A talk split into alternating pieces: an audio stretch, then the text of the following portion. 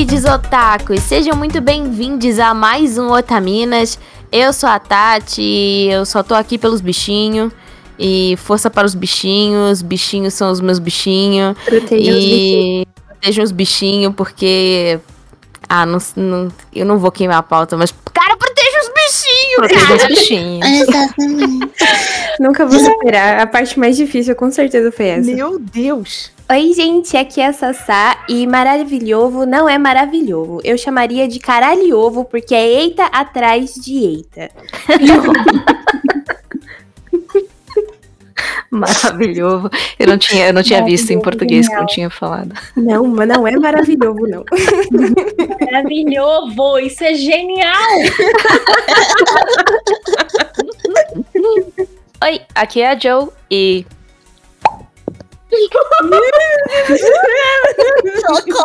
Cara, o sound effect mais. Pode falar, você tava na dublagem também? É isso, né? Não, porque só pode. Eu amei tanto. e falando em quem tava na dublagem também. Oi, gente, eu sou a Amor. Vamos ser melhores amigas. Fazia. Eu tô rindo, gente. Alguém vai ser feliz dessa história. É, Wondermo Priority. Entendeu? A prioridade é a felicidade da Motianes. É isso. Vamos Assim vai. focar nisso. Oi, gente, aqui é a Liz e eu vou te derrubar com um tiro no coração. Ó, Oh. Fofinho, oh. derrubou. a, frase é fofinha, mas a personagem não é tão, viu? É. Mas eu sou fofo. Atenção, rufem os tambores. Sim! Depois de 800 meses, 3 mil e-mails, um pedido pela Luísa Mel e um abaixo-assinado, estamos aqui falando. Não, a Luísa Mel precisa intervir nesse desenho. A gente veio aqui, sim, falar de Wonder Egg Priority. Uhum. E se prepare, porque vai ser um cast. É, um, É. profundo é, e, e uma análise Intenso. conjunta é, de uma visão feminina, que já é o Otaminas, mas sobre essa obra que. um, não vou queimar a pauta, não. Se você quiser escutar, você espera o recado e a gente vai conversar, tá bom? Então tá bom, tamo lá. Vou anotar A quantos Tati nomes. claramente tomou uma garrafa de rum pra estar aqui hoje. Eu acho que botaram licor no meu pudim, não sei não. Deve que é bom.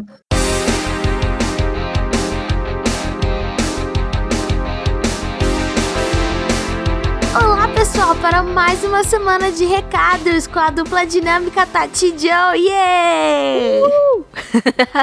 Fazia tempo que a gente não gravava. fazia. Cheguei, chegou a dar saudade. É Não muito bom, é? né? Às vezes a gente para um pouquinho É e tal, o pessoal sente falta. Geralmente a gente faz no sketch, não sei se vocês repararam, que quando ah, a gente grava um cast e duas otaminas não participaram, a gente tenta trazer elas pra gravar os recados daquele cast. E assim vocês conseguem escutar todas as vozes das otaminas. Nem sempre isso é possível, mas a gente tenta.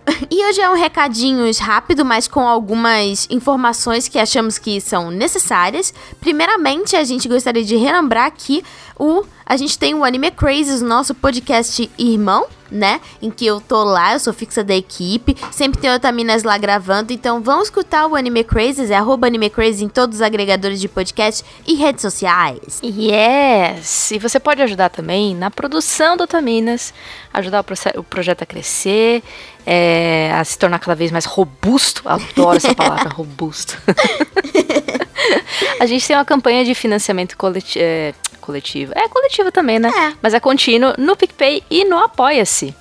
E esse ano a gente tá com apoios novos, que já não são mais tão novos assim, mas né, vale sempre relembrar que a partir de 5 kawaii você já tá ajudando a gente. E a gente tá eternamente grato pela Muito sua obrigada. contribuição.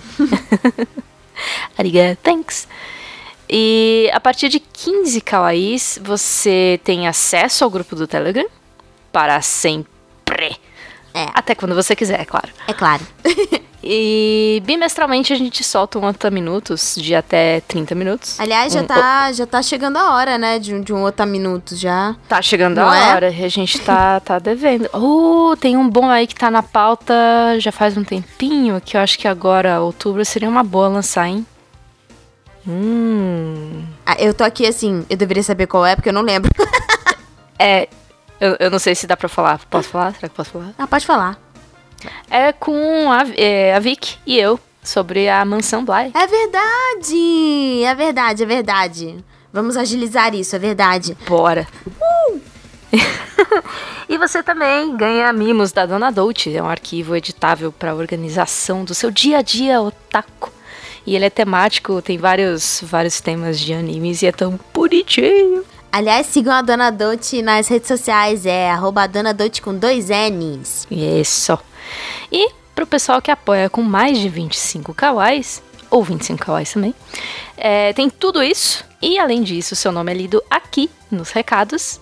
E trimestralmente a gente faz um sorteio de arte comissionada com ilustradores. A gente precisa de um mínimo de, de cinco apoiadores para isso acontecer. Mas a, a meta é fazer isso trimestralmente. Então a gente sorteia um apoiador, um artista e faz essa arte comissionada acontecer. Exato. O próximo sorteio vai acontecer em outubro, agora. Yay! Uhul!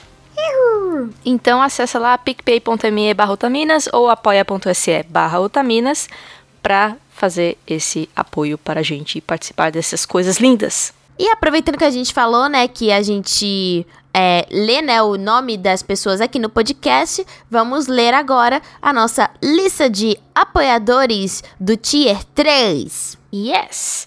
Muito obrigada, Débora Matias, Erasmo Barros, Ingrid Menezes, Júlia Menezes. Olha, dois Olha será, que são- Será? que Será? se parece? Será que será que será? Hum. Não sei. Laura Carvalho, Luan Sauer, Mariana Souza, Rodrigo Pereira, Simone Sati e Tiago Maia. Mua! Uh! Muito obrigada, viu, pelo apoio. E muito obrigada a todas as pessoas que também apoiam a gente em outros tiers e que estão lá no nosso grupinho do Telegram. Hoje a gente teve um debate interessante sobre animes e mangás com incesto e uma, uma discussão, assim, bem, bem cheia de informações e, e, e opiniões muito interessantes a respeito do quão problemático isso é. E, aliás, a gente vai ter um cast, não necessariamente sobre isso, mais pra frente, que abordará o assunto. Mas é o famoso vem aí, eu não vou falar, é, senão é spoiler. Obrigada. É isso aí. Não, esse grupo é maravilhoso. Tem discussões seriíssimas como essa, mas também tem zoeira, né? Foto de gato e de comida. Fotos de gato, de comida, tem apoio mútuo, Desabafos. tem zoeira, já falei zoeira, tem desabafo pra caramba. Enfim, tem de tudo lá e mais um pouco. E você pode fazer parte disso daí a partir de 15 kawais, você já consegue entrar lá. E se você não consegue manter um apoio todo mês, você pode fazer um apoio único de 15 kawais para poder entrar lá. A gente tem um Pix. Eu, a chave do Pix é siteanimecrazes@gmail.com e é muito importante que você coloque lá na informação do Pix o seu e-mail e dizer que você apoiou Otaminas, porque senão a gente não consegue te achar e liberar o acesso para você. Isso aí. Outra coisa que é importante é que a gente vai ter algumas mudanças junto com o Anime Crazy em relação ao nosso site. O Anime Crazy ele tá indo na frente e sentindo o terreno e muito provavelmente a gente deve mudar o nosso site de lugar. Mas por enquanto nesse mês ainda vamos ter. A gente tá organizando direitinho e assim que a gente tiver a confirmação, a gente avisa vocês aqui pelos recados também e vamos avisar os nossos apoiadores por e-mail. É isso aí, é pra isso que serve irmão mais velho, né? Vai na frente. Exato. Aí vê se o terreno é seguro e chama nós. Hoje a gente não tem e-mail, né? Mas se você quiser mandar um e-mail sobre o tema do programa, é só você mandar para podcast@otaminas.com.br. Sinaliza lá que é pra gente ler, porque né, a gente faz uma pré-seleção. Exato. Muitos dos e-mails que a gente recebe a gente não lê aqui, porque ou são coisas muito pessoais, ou às vezes nem tanto, mas só a pessoa não quer que seja lida e a gente respeita muito todo mundo que manda E mensagem pra respondemos gente. por texto também, né, Jojo?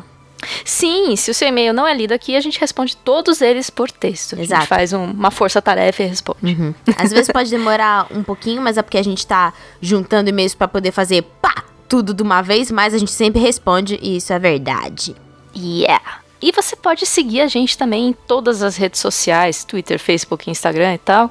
É arroba Otaminas em todo canto. Exato. Relembrando que nossa caixa postal não está ativada, então se você quiser mandar algum tipo de poema, mimo, cartinha, desenho, cereal, enfim, é só você tirar uma foto do que você gostaria de mandar pra gente e mandar pra gente por e-mail, por favor. podcast@otaminas.com.br. E vamos ao cast, Tati, porque o assunto de hoje foi extremamente pedido Exato. por muita gente Foi durante muito na tempo. nossa cara. Caramba. Olha, esse acho que foi um, um dos mais pedidos até hoje. Exato. E ficou um cast muito legal, então vai lá conferir. Um beijo e tchau! Tchau. Então, antes da gente falar sobre nossas impressões, sobre um milhão de coisas que o Under Egg Priority abordou ou tentou abordar, é importante falar que precisamos de um alerta de gatilho para esse cast. é, e os gatilhos são suicídio, traumas, transfobia, abuso sexual, abuso psicológico, depressão, bullying, automutilação e disforia. Então, A- Alerta esse que o pessoal poderia ter colocado, inclusive, no anime, né? Mas não Poderia. colocou. Bacana. Já começa a crítica aí, né? Porque tanto o, o trailer quanto a sinopse não falaram nada sobre do que se tratava. E a gente foi recebido assim com um, uma- um tiro de Uhum. coisas, uma porrada, uma metralhadora de coisas na nossa cara no Sim. primeiro episódio e ninguém tava preparado. exatamente. Então, Então- o, o aviso é pro anime também e para o cast. Exato. É, isso serve tanto para as pessoas que viram é, parte do anime e querem é, escutar o resto, até porque esse cast vai ter spoiler. é, depois que a gente contar a sinopse, né? Então, assim, se você ainda não viu e você tem interesse de ver, saiba que o anime aborda tudo isso. Então, pode sim ser gatilho. E ele não aborda de uma forma velada. Na verdade, tem coisas que são bastante explícitas. Então, é importante que todo mundo que esteja escutando saiba que o anime fala sobre isso e que a gente vai falar sobre o que o anime está falando. Então, é, se cuidem, é, não se forcem a escutar se forem temas sensíveis para vocês. É muito importante que cada um respeite, né, o seu limite. E vamos começar. Eu gostaria de chamar uma das otamigas para contar uma sinopse do coração é, sobre Wonder Egg Priority com as suas palavras e tentar não contar muito spoiler nessa sinopse, caso alguém esteja ouvindo, pra se a pessoa tiver interesse em ir lá ver, não receber uma enxurrada de spoiler agora, e aí depois da sinopse a gente vai full spoiler. Sinopse sem spoiler. É, é difícil. Eu digo assim, spoiler é até o primeiro episódio. Tá. Ah, eu acho que eu posso. Então posta aí. eu- Ai, meu Deus.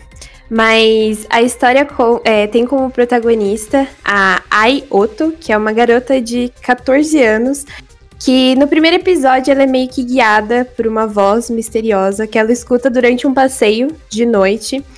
E ela chega em um lugar e nesse lugar ela obtém um ovo. E é dito pra ela que se ela quiser mudar o futuro, ela passa a fazer uma escolha através desse ovo. E aí, através desse ovo, um milhão, um milhão de coisas acontecem com ela. E ela tem aí a possibilidade de mudar alguma coisa que aconteceu na vida dela e que transformou, assim, negativamente a vida dela, vamos dizer. É, um- uma, uma coisa que aconteceu e teve consequências negativas pra ela e que deixou ela mal por conta daquilo. E aí ela tem a possibilidade de mudar esse acontecimento, de salvar, mudar aquele acontecimento, através desse ovo. E aí acontece uma enxurrada de coisas. Daí pra frente, essa ladeira abaixo. É, e aí, e tipo assim, o anime se apresenta. A, a animação, né, é muito bonita, são meninas, você vai ver, tipo, meninas na capa. E ele não te passa a, a, a, a imagem de, do quão terrível ele. de coisas tão terríveis que ele vai abordar, sabe? Então, por isso que tem. Estamos avisando de todas as maneiras, porque eu não esperava metade das coisas que aconteceram nesse anime. E essa sinopse, ela é a sinopse realmente sem as, mencio- mencionar os gatilhos que já aparecem nesse primeiro Uhum. episódio, né? De da gente descobrir que a melhor amiga da Ai se suicidou e que é essa melhor amiga que ela tá tentando salvar, né? Uhum. Mas aí essa é a trajetória dela no decorrer dos episódios e, e é isso. Aí a gente vai conhecendo outros personagens também, mas enfim, esse é o foco. Então, a partir de agora, a gente. A gente, né, já deu um mini spoiler, mas qualquer um que leia a sinopse já vai conseguir saber é, um pouquinho sobre. Agora é full spoiler e a gente vai falar sobre tudo que envolve o anime, sobre os personagens, sobre como ressoou e, e por aí vai. É, Mo, você quer começar dando uma notícia antes? É, eu queria, né, depois dessa sinopse, comentar que o anime tá disponível na Funimation, dublado também. Eu participei, eu dublei a Koito, que é a melhor amiga da Ai. Só queria dizer que de diversas formas esse anime foi bem importante pra mim. ah, e que é justamente por isso que a gente tá falando sobre isso hoje. ah, e porque é tão importante falar sobre isso hoje. E a experiência com a dublagem é, tá inclusa nisso. A Luísa Horta, que também é uma das minhas melhores amigas, dublou a Ai. A gente pôde contracenar juntas como amigas, né, no, no anime também. Então, se vocês forem assistir, eu convido a prestigiar através da dublagem, que tá muito incrível. A direção do meu, do meu professor, do Rodrigo Martim. Eh, vou puxar o saco aqui, porque eu tô muito feliz com a dublagem. Tem que puxar mesmo. É isso, mas, de novo, tomem cuidado com os gatilhos, por favor. Isso aí. Antes da gente falar sobre que eu queria perguntar para as meninas como o primeiro episódio ressoou e etc. É além né da a Mo já já comentou o anime tá disponível na na Funimation e desde que os PVs começaram a sair e até mesmo eu lembro quando a gente foi fazer a, a análise de animes da temporada do Anime Crazy, quando eu vi a capa, eu já tava esperando que fosse ter uma uma qualidade de animação bem, bem interessante, né? E o primeiro episódio ele mostra isso de uma forma muito legal. A gente não vai se, é, se focar exatamente em falar sobre animação aqui, né? Mas se vocês quiserem ter mais detalhes sobre animação e mais detalhes principalmente sobre problemas que aconteceram, né, no, junto da Steph, que fez é, o Wonder Egg Pri- Priority, eu recomendo que vocês entrem no Sakuga Brasil, que é um blog com uma equipe né, brasileira que faz análises muito bacanas sobre todos os estúdios e os animadores e profissionais. E eles fizeram uma matéria que é, tá servindo de base para a gente passar essa informação para vocês sobre o Wonder Egg Priority, acompanhando, né, desde que o primeiro episódio foi lançado até, né, o fatídico último episódio e todos os desdobramentos que, que aconteceu.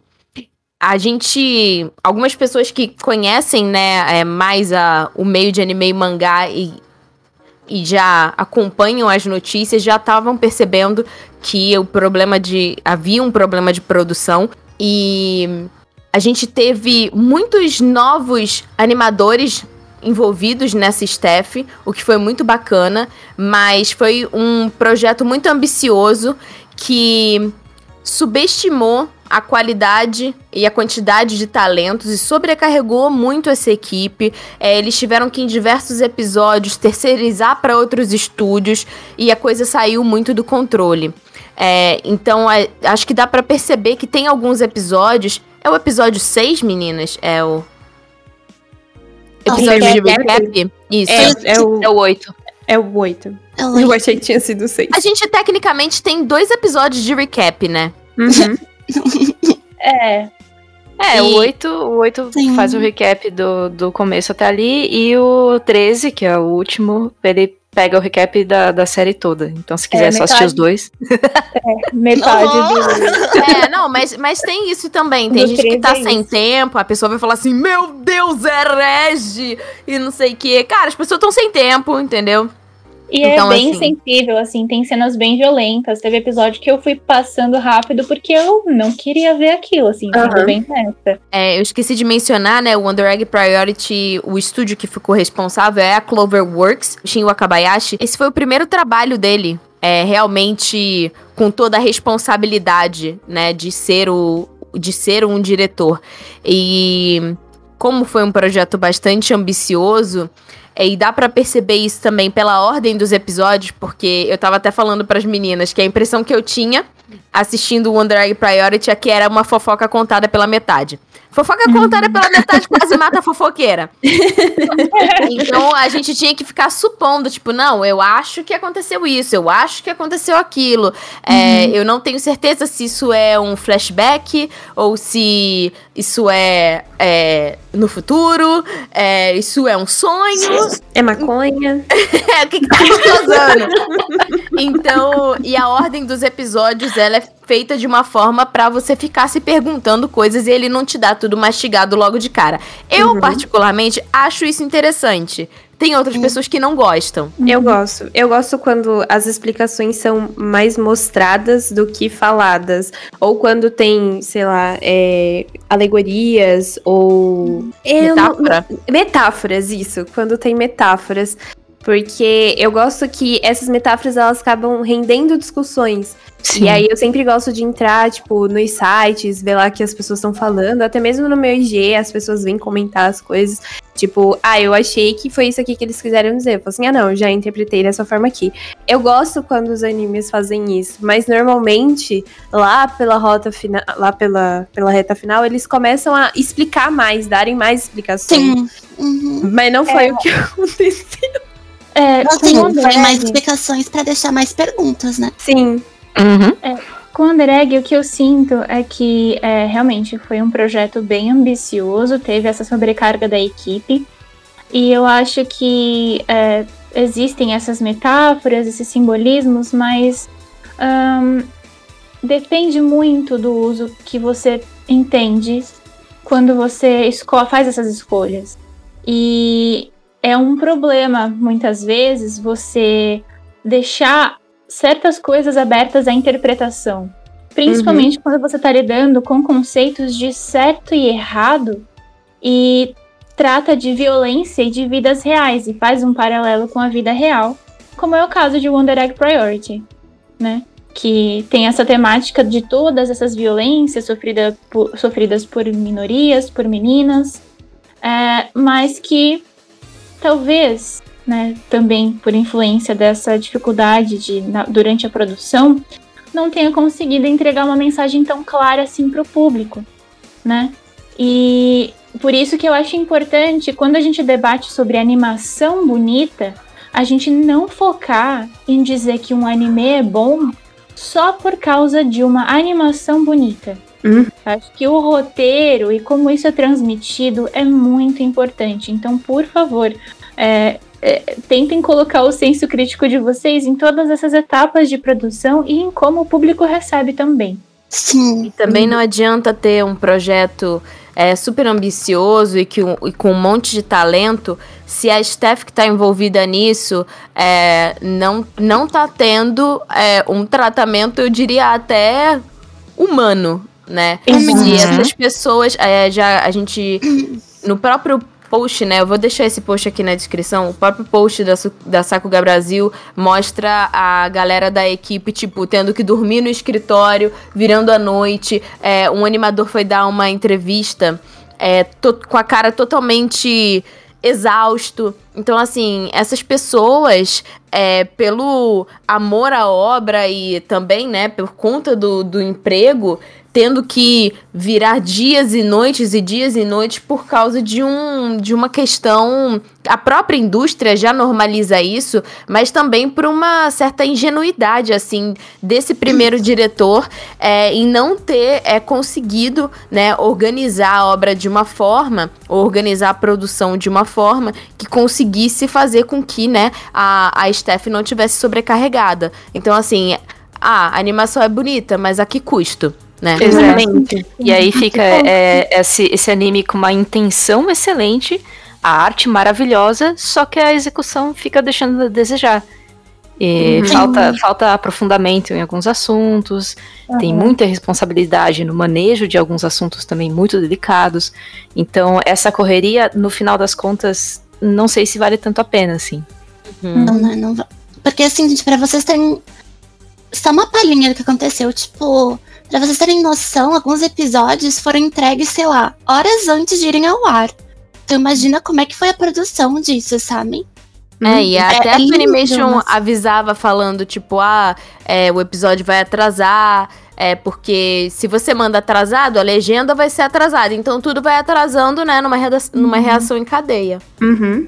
Então, acho que é importante, assim, a gente levar isso em consideração, até porque, é, muito provavelmente, esse episódio de recapitulação foi pra dar um suspiro na produção pra eles conseguirem terminar, né, de, de lançar o anime. Não foi uma coisa que tava prevista, né? Isso é um, é um recurso que a, que a equipe teve que usar pra poder, tipo, ter uma semana de respiro e conseguir isso, mesmo pegando gente, terceirizando o trabalho pra outros estúdios também, Sim. né, secundários ajudarem. Então, é, a gente tem toda essa questão. Mas, deixando essa questão em paralelo, enquanto a gente, né, tá conversando sobre, eu queria saber, tipo, qual que foi a primeira impressão de vocês vendo o primeiro episódio? Vocês sabiam alguma coisa sobre? Vocês foram totalmente é, no meio do escuro assistir? Eu. Desculpa. Eu fui alertada por todo mundo pra eu tomar para assistir com cuidado, às vezes até pra não assistir, mas como a gente ia gravar e eu senti que eu tava OK pra assistir coisas mais pesadas. Mas assim, eu não tive contato com nada da história. Eu consegui me manter totalmente alheia do que do que se tratava Wonder Egg Priority. E aí eu comecei a assistir, beleza. Ai, que arte bonita, né? Olha só. Lembra... Olha a Coraline. Olha a Coraline. Nossa, é muito Sim. Coraline, meu Deus! Olha, olha que bonitos os olhos dela. Me lembra o David Bowie. Uhul, que da hora. Aí, de repente, Escalou. do nada, tem uns negócios assim. é, Ela começa a. Ela quebra o ovo lá. Aí eu, eu não consegui entender direito na, na hora se tava. o que, que tava acontecendo. Depois só que eu fui entender que era sonho. E aí isso me lembrou muito Páprica, né? Que, Isso é que também. ela, ela vai resolver coisas nos sonhos e tal. Inclusive assistam Páprica, que é maravilhoso. E. E tem muitos elementos também me lembraram uma, uma doca mágica, Uhum. mas assim, Sim. muito. E de repente eu, eu, eu fechei o primeiro episódio assim. Tá. Não era. Não sei se era isso que eu tava esperando. Mas assim, eu, eu tomei uma porrada a hora que, que surge o assunto lá do, do suicídio, assim e tal. Que aparece logo no primeiro episódio, joga na nossa cara isso. Uhum. E eu já, já. hum, Aí eu me blindei mais ainda, para além de todos os avisos que todo mundo me deu. É, que eu falei, tá, esse é um pouco mais pesado do que eu po- poderia imaginar. E aí. Até que me saí bem assistindo todos, assim. Eu não, não fiquei tão mal quanto eu achei que eu fosse ficar. E eu, eu curti demais as músicas também. Eu me, Muito boas, né? eu- cara, isso é um negócio que, que causa muito sentimento conflitante, porque assim, o anime é lindo, as músicas são boas, é tudo muito fofinho, muito colorido, não sei o quê, e, só que o assunto é muito pesado, meu Deus, Também. aí dá um nó no cérebro. Existe essa estética, ela, né? Ela é bem comum no Japão, na verdade. É, existe uma associação de coisas fofas com gore justamente pelo contraste que elas têm. Ah, inclusive no debate próprio da saúde mental. Sobre como, ah, por exemplo, existe um debate sobre isso na moda Lolita e na moda Decora. Na moda Decora, principalmente sobre como ah, em momentos difíceis a gente precisa manter a nossa alegria, manter as cores para conseguir passar por esses momentos. Então existe essa filosofia no Japão e faz sentido com essa questão cultural, né? Mas em determinados momentos em Wonder Egg eu sinto que isso se torna um, um certo problema. Mas a gente conversa mais pra frente a, a minha primeira impressão, eu não sabia nada do que se tratava. Eu só pensei, tipo, olha, é um anime original que as pessoas estão focando na animação. de duas uma. Ou vai ser um fracasso completo, ou vai ser um sucesso absurdo. Anime do que ano. é o que geralmente acontece com Uhum. animes originais, né? Então, sentei pra assistir e aí fiquei chocada também nesse primeiro episódio, mas acho que já tinha uns dois episódios, dois ou três episódios, acho que já tinha dois, eu assisti dois. Aí eu fiquei, tá, essa jornada vai ser intensa. Quando eu assisti o terceiro, eu não consegui mais acompanhar semanalmente, porque ah, o, terceiro episódio me quebrou completamente. Eu fiquei assim, o que que é isso? O- o- isso está tentando me agredir? Foi a impressão que eu tive. Que eu tava tentando. Que, a- que o desenho estava me ofendendo. Eu me senti ofendida, assim, tipo, me senti violentada. E aí eu fiquei pensando por quê. Insisti, continuei assistindo depois pra gravar podcast com os meninos do Animes Overdrive. Inclusive, se vocês quiserem ouvir, eu achei muito legal ouvir a perspectiva deles enquanto homens com relação à, à produção, Uhum. que sempre foi muito diferente da, da perspectiva que eu estava tendo da obra. Eu vi muitos homens comentando e falando como eles estavam gostando de Wonder Egg, e eu só conseguia me sentir muito violentada enquanto eu assistia. Mas a gente também fala disso um pouquinho mais depois. Sassai e Liz, o que, que vocês acharam quando vocês assistiram? Eu fui, tipo, totalmente cega mesmo. Acho que o Renan tinha comentado pra gente que era muito bonita a animação. Aí eu fui assistir, tipo, de boas. A gente tomou socão na cara, né? E aí eu fiquei, tipo, de dois a um também, que nem amor. Fiquei assim, ou vai ser bem tratado esses assuntos pesados, ou eles só vão ser jogados esporadicamente na nossa cara e a gente que lide com isso. E o que eu senti durante tudo foi a segunda opção. Que, tipo, vocês que lirem, a gente vai jogar todos esses assuntos aqui, toma, de uma vez só. E vocês que lidem com isso, sabe? Foi como a Mão Uhum. falou, assim. Eu me senti violentada um pouco também, tipo. Porque É. são assuntos que pegam. envolvem muito o mundo feminino, querendo ou não, e minorias também. E, tipo, é, pareceu muito assim. Ah, a gente vai colocar esse assunto no episódio de 25 minutos. E não dá. Infelizmente, não tem como você adentrar mais sobre o assunto, explicar mais e etc, sabe? Então é é uma coisa muito rápida que tu toma um socão na cara e tu não consegue pensar direito, porque no próximo episódio tu vai tomar outro soco na cara, sabe? Eu senti assim que eu, eu, eu tomei muitas porradas durante o E anime. cada- assim. E cada detalhe muda toda a perspectiva, porque assim, você consegue introduzir isso de certa forma. No começo eu tava sentindo que a intenção deles era boa, mas de repente eu achei que esse anime não era pra mim. Talvez esse anime fosse pra pessoas que não têm contato com essas tipo, violências do jeito que a gente tem. Mas Uhum. aí depois eu também comecei a questionar isso também, porque a- os estímulos, as alegorias, as escolhas de ângulo de cena, tudo me dizia que aquilo, aquilo ali me dizia o oposto do que eu queria que dissesse, na verdade. Uhum. A, a minha primeira experiência também foi, tipo, com o anime, foi, tipo, totalmente às cegas. Eu assisti na temporada e eu assisti assim que saiu. E eu não via absolutamente nada além do trailer e da sinopse que não falavam absolutamente nada sobre ele. E foi como eu falei aqui, ele também me deu um soco na cara, eu não esperava. Só que eu sou muito otimista e eu acho que eu considero isso um defeito em mim. Porque eu pensei, tipo, caramba, isso vai ser muito bom. Eu, tipo assim, eu nem pensei, tipo assim, isso vai dar ruim. Eu falei assim, não, tipo, é, vai ser, tipo, o anime do ano, eles vão arrasar falando sobre isso, vai dar, vai dar tudo certo. Eles vão explicar tudo exatamente bonitinho, eles vão falar, vão falar O sobre de um conscientização. sim, sim, exatamente. Foi o início de um sonho. e aí, tudo errado. nossa, e aí, até o episódio 6, é, eu ainda não tinha me incomodado com tantas coisas. Eu senti alguns desconfortos, mas aí, tipo, não, nada, tipo, não, não tinha nada muito assim que teria, tipo, me despertado, assim. E aí eu lembro que eu vi alguns tweets da Mo, não lembro se a gente comentou no grupo, e aí eu comecei a ficar mais esperta.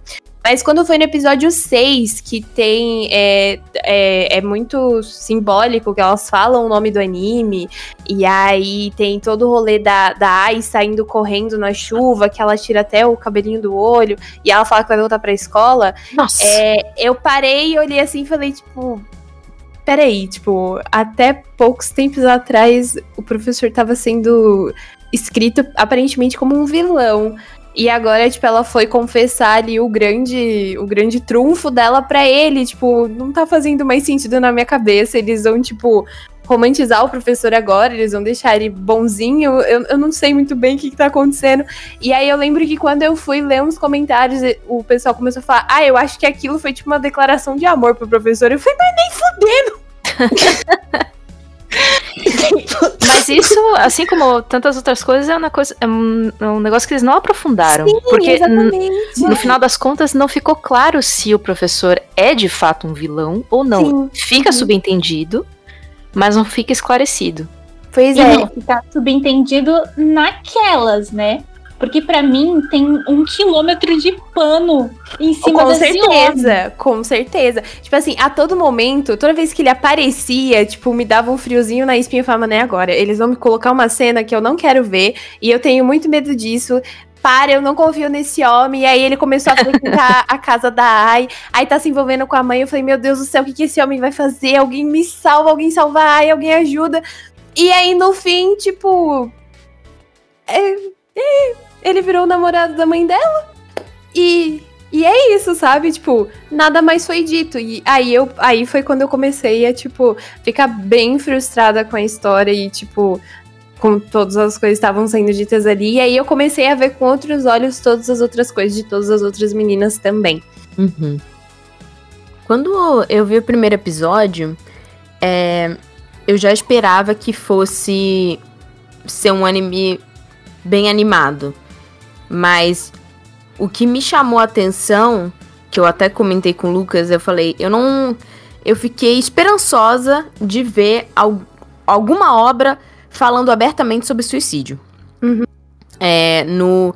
Assim, mais moderna e principalmente sendo uma coisa feita para a sociedade japonesa. Porque a gente sabe que é tabu, é, a gente sabe que os índices lá são absurdos, é, eles não costumam pedir ajuda, não é comum fazer terapia, apenas para casos muito sérios, é, que eles consideram, entre muitas aspas, como se fosse tipo coisa de quem precisa de hospício, na verdade, né? É, vem com uma visão bem é, limitada essa questão da terapia. Então eu pensei, caraca, eles vão falar sobre suicídio na juventude. Uhum. Provavelmente estudantes. Aí eu fiquei tipo, nossa, como eles vão abordar isso? Mas assim, com uma esperança de. Caramba, finalmente estão falando sobre, sobre isso. E eu fiquei preocupada porque se você fala sobre um assunto desse é, sem cuidado, é perigoso.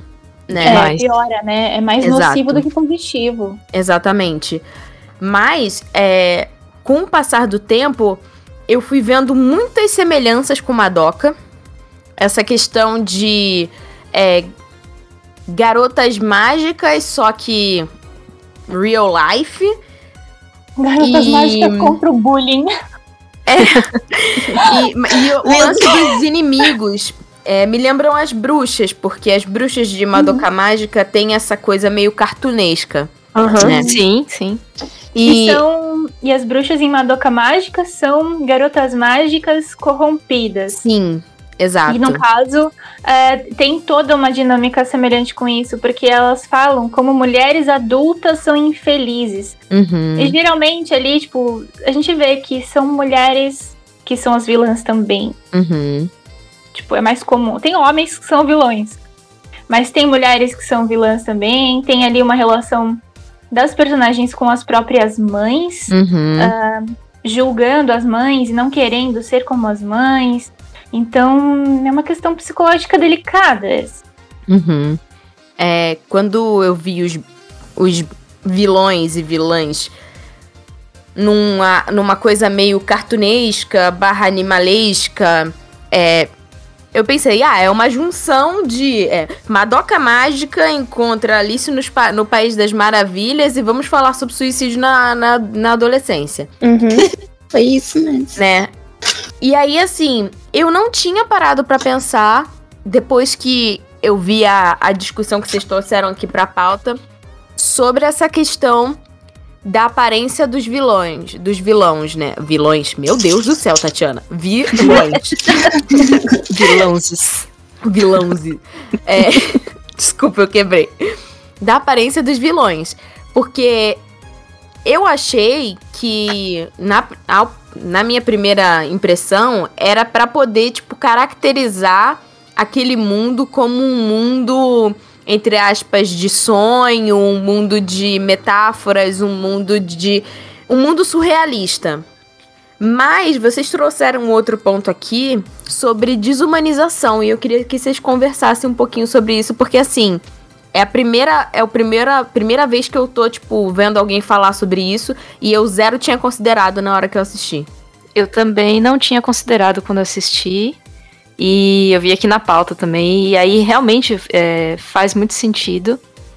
É, inclusive, a gente vê isso, infelizmente, com uma frequência muito alta, né? Na, na mídia, jornais e tudo mais, que noticiam, sei lá, casos de estupro e chamam ah, o, o cara que, que estuprou de monstro. Uhum. né? E isso tira, é, meio que distancia é, a, a pessoa da, da humanidade dela. E não, o cara é um homem, não é um monstro. E, e é muito real. E isso é mais, é mais assustador ainda, no meu ver. Exatamente, porque não é, não é tipo um cara muito assustador andando na rua, sabe? Sei lá, pode ser teu tio, teu primo, Exatamente. teu amigo. Exato. Assim, nessa questão, Seu que eu vejo uma, uma diferença muito grande entre Madoka e Wonder Egg, é que Madoka, eles entram numa. Eles não entram tão fundo, sabe? É uma questão mais tipo. Ai, fantasia, garotas mágicas, tá? Eram as, as antigas garotas mágicas corrompidas. E pipipi popopó. E o Wonder Egg são os abusadores, literalmente, assim né? E aí, tipo, é como a Mo comentou assim mais cedo, tipo, tu tira a humanização da pessoa e como a Jo falou, como falam, tratam ah, os estupradores, assassinos, os jornais, né? O monstro. E, tipo, tu acha que nunca vai lidar com isso na vida, entendeu? Tipo, ai, é que olha o só. monstro, o monstro tá ali no campo da fantasia, né? Exatamente, ele tá ali, tipo, eu nunca vou desconfiar que pode ser alguém próximo que pode fazer esse tipo de coisa comigo, sabe? E aí, tipo, tira também a responsabilidade. Porque assim, você é um monstro, não é uma pessoa, né? Tipo, Uhum. Não é um ser humano que está fazendo isso. E aí é, o- é um negócio que fica. Que É, acaba, né? acaba dificultando, né, as próprias pessoas a identificarem seus abusadores na vida real, né? Exatamente. Eu, eu trouxe isso à tona e é uma coisa que eu não esqueci, porque é uma coisa de uma aula de história que eu tive, ah, falando sobre ah, um relato da Hannah Arendt, se eu não me engano, ah, sobre como ela foi ao julgamento de um dos responsáveis por campos de concentração durante o genocídio nazista. E ela chegou nesse lugar esperando encontrar um monstro ali na na- sendo julgado. Mas ela encontrou um homem. E ela, ela tem um livro, né, inclusive, sobre isso, e ela relata isso ah, da, dessa banalização do mal, que é você ah, retirar toda a responsabilidade da pessoa falando que ela é doente, que ela não está em seu estado perfeito, que é ah, que só pode não ser um humano para fazer esse tipo de coisa. E isso, de certa forma, justifica essa ação e tira todo o peso dessa violência. né? Uhum. Então, é, eu, eu trouxe isso à tona porque realmente, assim, a gente vê esse, esse recurso sendo usado em, em obras, mas nessa em específico, é, realmente você não vê nenhum traço de humanidade nesses monstros. Uhum. E eles, ah, eles, nas falas deles, eles têm ali relatos ou cobranças ou violências. Em que você imagina o que pode ter acontecido, né? É, que você imagina o que pode ter acontecido, porque é muito fácil. Se você é mulher, se você é minoria, você já passou por coisas assim, você já ouviu aquelas coisas. Então você consegue se identificar e ver que aquilo é uma coisa de alguém que tá é, violentando outra pessoa. Mas por conta dessa figura, e que essa figura tem uma forma totalmente indefinida, não tem nenhuma forma essa figura. Uh, tem ali elementos simbólicos, mas não diz nada. Tipo, esse monstro que tá ali, ele não é explícito. Né? Uhum. Não é, é, A gente não encara de frente esse monstro. Por mais que as meninas é, né, é, lutem com esses monstros, a gente não, não enxerga esses monstros do mesmo jeito que a gente enxerga as meninas. A gente enxerga as meninas e os traumas das meninas muito mais do que a gente responsabiliza esses monstros. Então, é, é por isso que eu acho tão perigoso, às vezes, usar recursos tão abstratos para lidar com responsabilização mesmo. De coisas que fazem parte da realidade, né?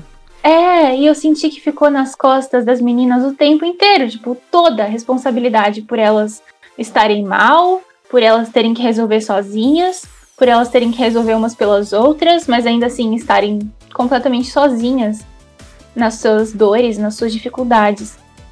O que eu me pergunto sobre isso, porque assim, deve ter gente escutando a gente falando assim: ah, mas como que eles iam fazer isso? Ia mudar o anime completamente? Ah, não, mas é a visão de um diretor. Sim, Sim é a visão que o cara quis pro, pra obra. Isso é indiscutível. Só que dá para você também fazer de uma forma que mescla esse surrealismo, entre aspas, artístico e que é um desafio para a equipe de animadores e que traz uma uma ah, uma inovação sem, entre aspas, pesar, uma coisa que já é bem pesada, mas às vezes, depois que as meninas derrotassem, é, aparecesse a pessoa como a pessoa é, ou aparecesse, tipo, algum, algum pedaço sobre o que realmente aconteceu, porque assim, tirando é, o episódio é, que tem o estupro, né? A gente não tem um. A gente não tem um, uma visão real sobre quem são aquelas meninas e o que aconteceu com elas, né? A gente não. A gente fica supondo coisas pelo que é dito, pela troca de diálogos e tudo mais. Às vezes até pela pseudo-aparência do monstro, alguma coisa do gênero. Mas se no meio desse surrealismo, na hora que é, elas enfrentassem esse, esses supostos monstros, a verdade viesse à tona, a realidade aparecesse, talvez pudesse ser uma saída para juntar ambas as linguagens, porque eu entendo que provavelmente o diretor queria dar um ar mais assim e mais assado e não era a intenção dele fazer uma coisa totalmente realista e etc. Talvez ele quisesse que fosse surrealista mesmo. E é, eu não posso fazer muito a não ser é, respeitar e criticar o, o, que, o que, que impacto isso tem. Mas que talvez pudesse unir duas visões, o que, que vocês acham? Sim, assim como em diálogos, se você começa a usar muita metáfora, você acaba perdendo a mensagem que você quer passar. Sim. Né? Então, por é. exemplo, o, o, o, lance lá dos, dos omissos, né? O see no evil. Eu achei espetacular, porque realmente, é, em se tratando de bullying, principalmente, até mesmo outros, outros abusos, como estupro e tal, tem sempre uma turma que finge que não viu. Uhum. Então eu achei essa alegoria muito interessante, tá no nome, então tá explicado uhum. e tal. Mas realmente os monstros, é, se essa solução que você deu, Tati, seria muito boa, eu achei. É, eu acho que porque quando a gente fala de uma produção audiovisual e quando a gente fala de alegorias e símbolos e semiótica, e como colocar isso em prática para passar uma mensagem através da comunicação, a gente usa esses meios em todo momento, a gente nunca usa nada por acaso. As coisas são escolhidas com um objetivo. É, tudo isso que foi feito em Wonder Egg, na minha opinião, no uso de uh, de recursos e no uso de alegorias e como elas são usadas já foi feito e em outros momentos eu também achei pedante. Uh, e, e, assim, não diminui a, a, o quanto o trabalho é interessante, tá? É só realmente uma questão de inovação, porque as pessoas trataram da obra como se fosse algo espetacular, incrível, inovador.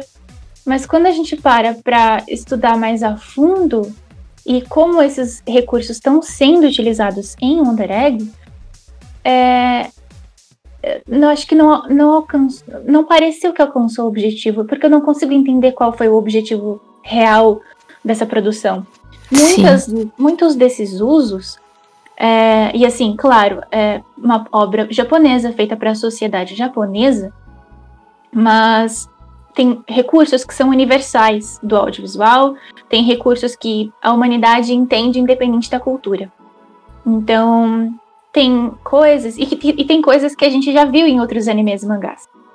É, tem situações, por exemplo, em que o ângulo de câmera a trilha sonora que é colocada na hora em uma cena de dor e violência e de, uh, de sofrimento explícito, ou até de uh, uma cena gráfica de violência, isso acaba romantizando ou fetichizando a cena ao invés de expor essa violência de alguma forma. Você não precisa mostrar a violência para a gente entender que ela é violência.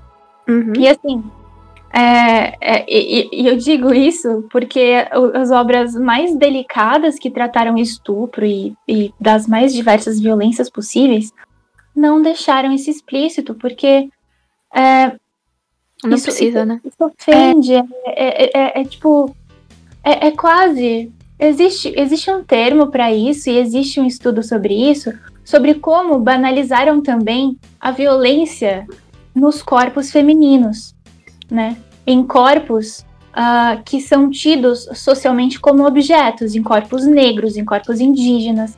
Como esses corpos serem é, explicitamente violentados é mais um uh, é mais um, um fetiche de fato do que realmente lidar com o assunto, o assunto diretamente. Porque esses corpos, eles são violentados todos os dias. Uhum. Uh, e trazer isso à tona é só mais um dedo na ferida. Não está uhum. resolvendo nada. Então, isso se repete muito em Wonder Egg. Tem muita imagem dessas meninas com o corpo mutilado. Sim. A cena da Rika é... se cortando, eu acho que foi, assim, uma das mais difíceis de se assistir nesse anime. E sabe qual é o pior? Eles tiveram a delicadeza de primeiro, tipo, teve um episódio antes de mostrar que ela se cortava, mas sem mostrar ela se cortando. Sim, quando ela tá na casa da Ai, que ela, tipo, tá no banho e tem a lâmina ali do lado do banho. Aí tu já, tipo, tu já entendeu o que ela uhum. faz consigo mesma. Não, em algum momento também aparece ela, ela só arrumando a blusa, assim, tem as cicatrizes no é, braço. Exatamente. Já dá Aí depois entender. vai lá o anime, tipo, ai, vamos mostrar ela se... Tipo, não, cara. É, assim, é, é, eu nunca tinha visto uma obra falando de automutilação. E como alguém que teve essa vivência, uh, para mim, quando eu vi a Rika, eu fiquei, caramba, que interessante eles lidarem com isso. Mas aí apareceu essa cena, eu fiquei muito brava. E, assim, a cena que me quebrou inteira, que, assim, qualquer intenção que essas pessoas tiveram, para mim, foi jogada no lixo no episódio do personagem trans. Nossa, Porque sim, sim. Aquele episódio, para mim, foi de um mau gosto, de uma violência, assim, que Gratuito. A, gratuito. A, não, não, eu não até, Eu até comentei com você, né, amor, que, que foi o episódio que para mim foi o que pesou mais também. É. Pra porque... mim, parece que foi fetichizado. Parece Sim. que foi fetichizado uhum. aquilo. Aquela cena foi para fazer alguém sentir prazer. Porque não tem como você colocar uma coisa daquela realmente achando que você tá mudando alguma coisa no mundo, assim. Me desculpa, aquilo ali eu não consigo perdoar de jeito nenhum. E ao mesmo tempo, e, esse anime é tão, ele é tão cheio de potencial e cheio de, de, de sei lá, alegorias e, e detalhezinhos que pegam assim. Nesse mesmo episódio, a Momo está usando uma jaqueta com as cores da bandeira trans. Sim, que é. eu achei de uma delicadeza e tão genial e que contrasta com essa cena totalmente desnecessária do estupro. E assim, é por isso que eu falei que é um anime que buga a minha cabeça, porque eu quero achar é. ele legal, mas ele não Sim. se ajuda. E o próprio anime tem muita incongruência. Tipo, o primeiro episódio mostra que, tipo, quando elas lutam, elas vão ter consequências na vida real. Tanto que Uhum. aparece a indo pro hospital, depois aparece a outra menina indo pro hospital também, porque ela tá muito querendo, né, tipo, conseguir reviver a pessoa. Aí, de repente, o anime esquece disso. Elas apanham que nem umas loucas, coitadas, sabe? tipo, elas apanham muito durante o anime. E, tipo, no mundo real, ai, vibes, tudo de ótimo. E outra incongruência que, tipo, eu li em fóruns e etc. É que, assim, teve o episódio do personagem trans, que Aham. foi um mix de, tipo, ai, a representatividade, ai, olha de novo, a representatividade sofrendo como sempre. Sim. E aí, nos episódios finais, quando tá explicando tudo que acontece, né? Que, tipo, spoilers, tá, gente? Aí fala assim: não, porque atinge só garotas. Sim. O que, que o Aham. menino Ah, tava daí eu fazendo lá? fiquei assim: o que aquele menino trans tava fazendo nessa situação? Tipo, quer dizer que então é inválida essa pessoa? Sério, assim. Invalida foi- totalmente. Invalidou totalmente. Eu e, até e é anotei. Eu anotei a, a, fala o- dos dois caras, né? Que são Sim. os dois bonecão do posto lá. Aí ele fala assim: desculpa, eu cortei aqui, O mas do são os bonecão. É, os manequim, né?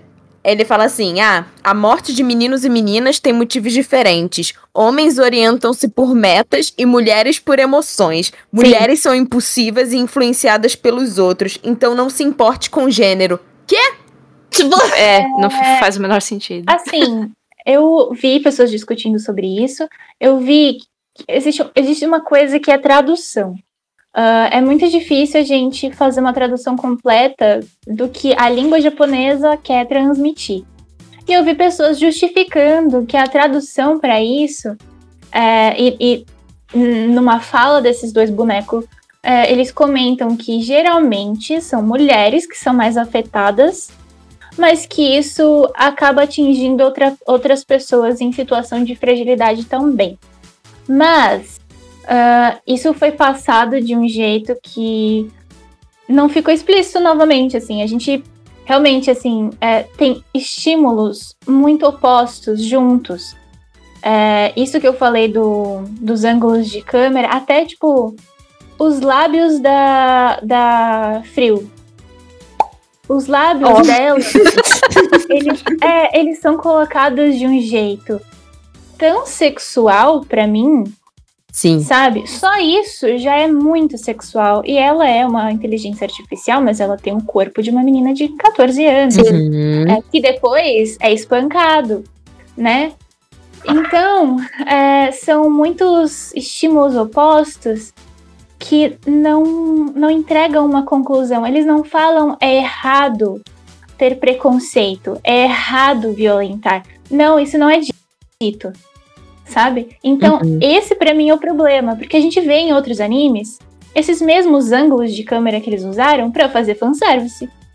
Animes, é. assim, famosíssimos. É Evangelion, Uhum. sabe? sim. Todos os isekais de, de punheteiro que existem também tem. Desculpa o termo, gente.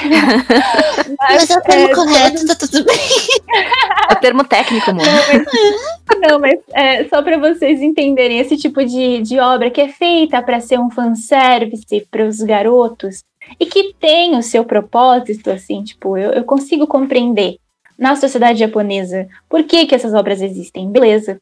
Mas essa linguagem nesse anime não funciona. Com essa temática, para mim, é contraproducente.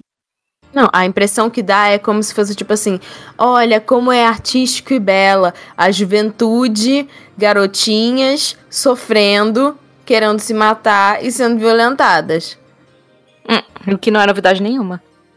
É, então. tipo assim, nossa, assim- como é belo o sofrimento, tipo. Amado, eu você comparo- não passa por isso. É, e eu É, o que eu falei isso com Responsabilidade na, em lidar com assuntos delicados, que nem a amor botou, da violência, né? De, de é, mostrar essa violência e não falar, olha, não, não é legal isso. Ele só mostra e tudo bem. Eu fico pensando se o diretor fosse uma mulher, como é que seria produzido tudo isso, sabe? Uhum. Porque, tipo, foi uma visão, uma visão totalmente masculina, né? Sobre problemas femininos e etc. E eu, eu sinto que a intenção foi boa, Sim. só que foi tão raso que morreu na praia, Sim. sabe? Foi isso É, que eu senti. a gente tem um- assim. A gente Eu- tem um problema na indústria do anime que é justamente o fanservice e como as coisas são produzidas de fato para esse consumo e prazer imediato, né? E, e a gente tem na indústria do anime também uma certa alimentação a uma liberdade absoluta masculina, na qual autores podem fazer artes eróticas de corpos femininos sendo mutilados sem ter nenhum tipo de contestamento real ou responsabilização por isso. É, esse tipo de violência, é, ele deve ser debatido, deve ser debatida a, a, sanidade mental ou a saúde mental de alguém que é, é pedófilo, por exemplo. Eu acho que a sociedade deve se responsabilizar por criar um espaço em que essa pessoa possa receber um cuidado para que ela e outras pessoas não, não fiquem em risco, para que exista né, algum tipo de, de respaldo para que a gente de fato se responsabilize até por essas violências, socialmente falando. Mas isso não existe. E como a gente faz né, esse, esse processo? Debatendo sobre, pensando sobre. E realmente, não é criminalizar é, é, essa. Uh, não é a gente querer matar todos os homens, entendeu? Assim, quando a gente fala de, de, de debater. De debater Infelizmente, assuntos, o homem é tem que acabar.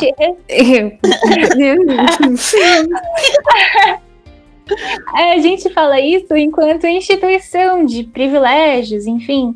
Uh, o, o, que eu tô querendo dizer é que a liberdade que, que se tem de falar desses assuntos desse jeito que é tão violento para os grupos que estão sendo violentados, uh, ela deveria ser contestada um pouco mais, porque realmente às vezes acaba reforçando um comportamento que só prejudica de fato, uhum.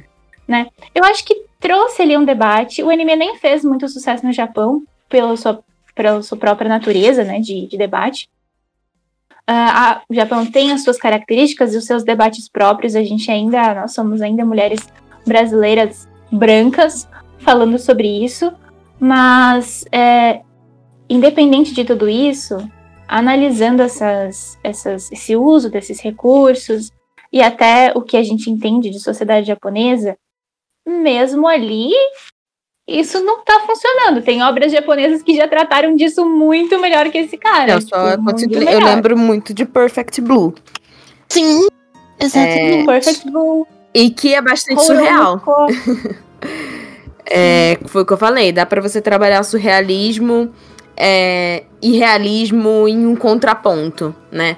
É, o, que, o que eu me pergunto e, e que eu senti isso com a, a, cena de estupro, e assim, só um OBS. É, a gente não vai ficar, tipo, fazendo uma. Você já sabe como Otaminas funciona. A gente vai ficar falando assim, ah, é, o episódio 1, análise do episódio 1, análise do episódio 2. Não, a gente vai indo e voltando conforme a gente, a gente vai. vai. lembrando. E, e exatamente. exatamente, é o trem descarrilhado. É pra ser orgânico, é pra ser orgânico, gente. É, exato. Então, assim, é isso. Vem, segura na minha mão e vamos. é, nesse episódio, eu acho que assim, assim como essa sugestão de trabalhar o surrealismo com é, mostrar a identidade, principalmente mostrar a identidade desses adultos que deveriam ser responsabilizados pelo que fizeram com, com menores e tudo mais, é, seja abuso psicológico, sexual e tantas outras violências, é, eles quiseram mostrar. Nós temos quatro personagens, né? É, distintas. E cada uma delas vai para um mundo cuidar de casos, né? Casos ligados a suicídios de, de meninas jovens. E.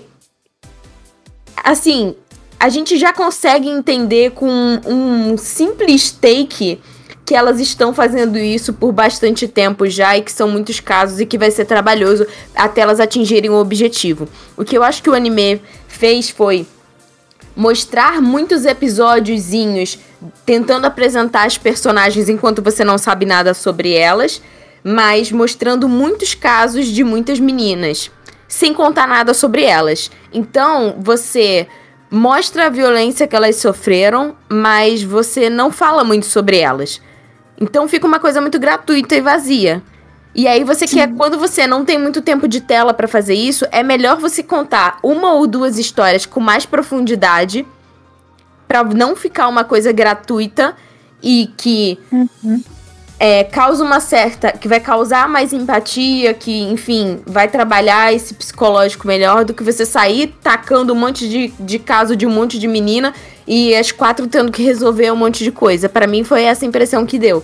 Sim. pouco tempo para trabalhar. Mas assim, se você tem pouco tempo para trabalhar, de tela para trabalhar as, as vítimas, então escolhe uma, escolhe duas, sabe? Que seja. Porque senão também, assim, não, não dá.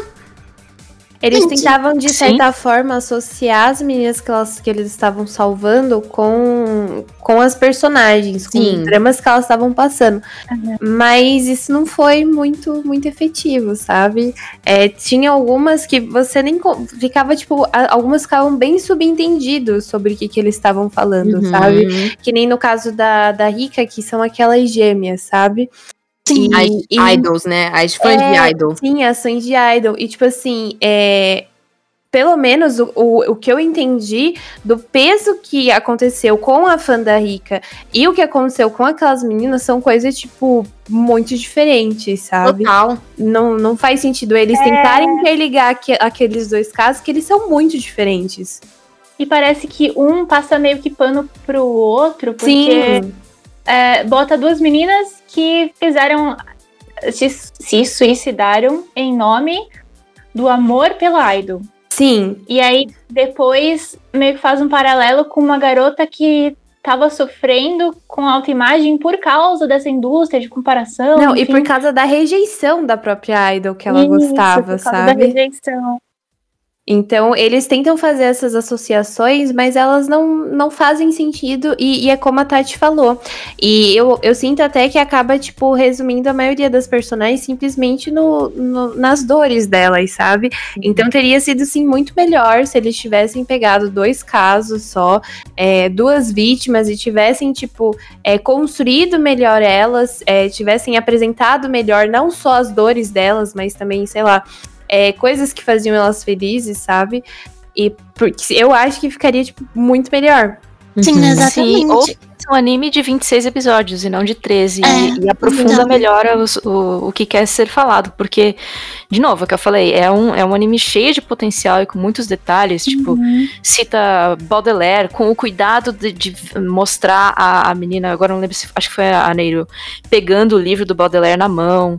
É, uhum. Tem elementos de psicanálise, ele cita Thanato, ele cita Eros, uhum. né, que é, que é a, a, aquela pulsão pela morte, e o Eros que é a pulsão pela vida, e que se aprofundado seria fantástico. É, então tem, tem um monte de detalhezinho que assim, eu, eu senti que faltou, sabe? Eu fiquei frustrada com o anime.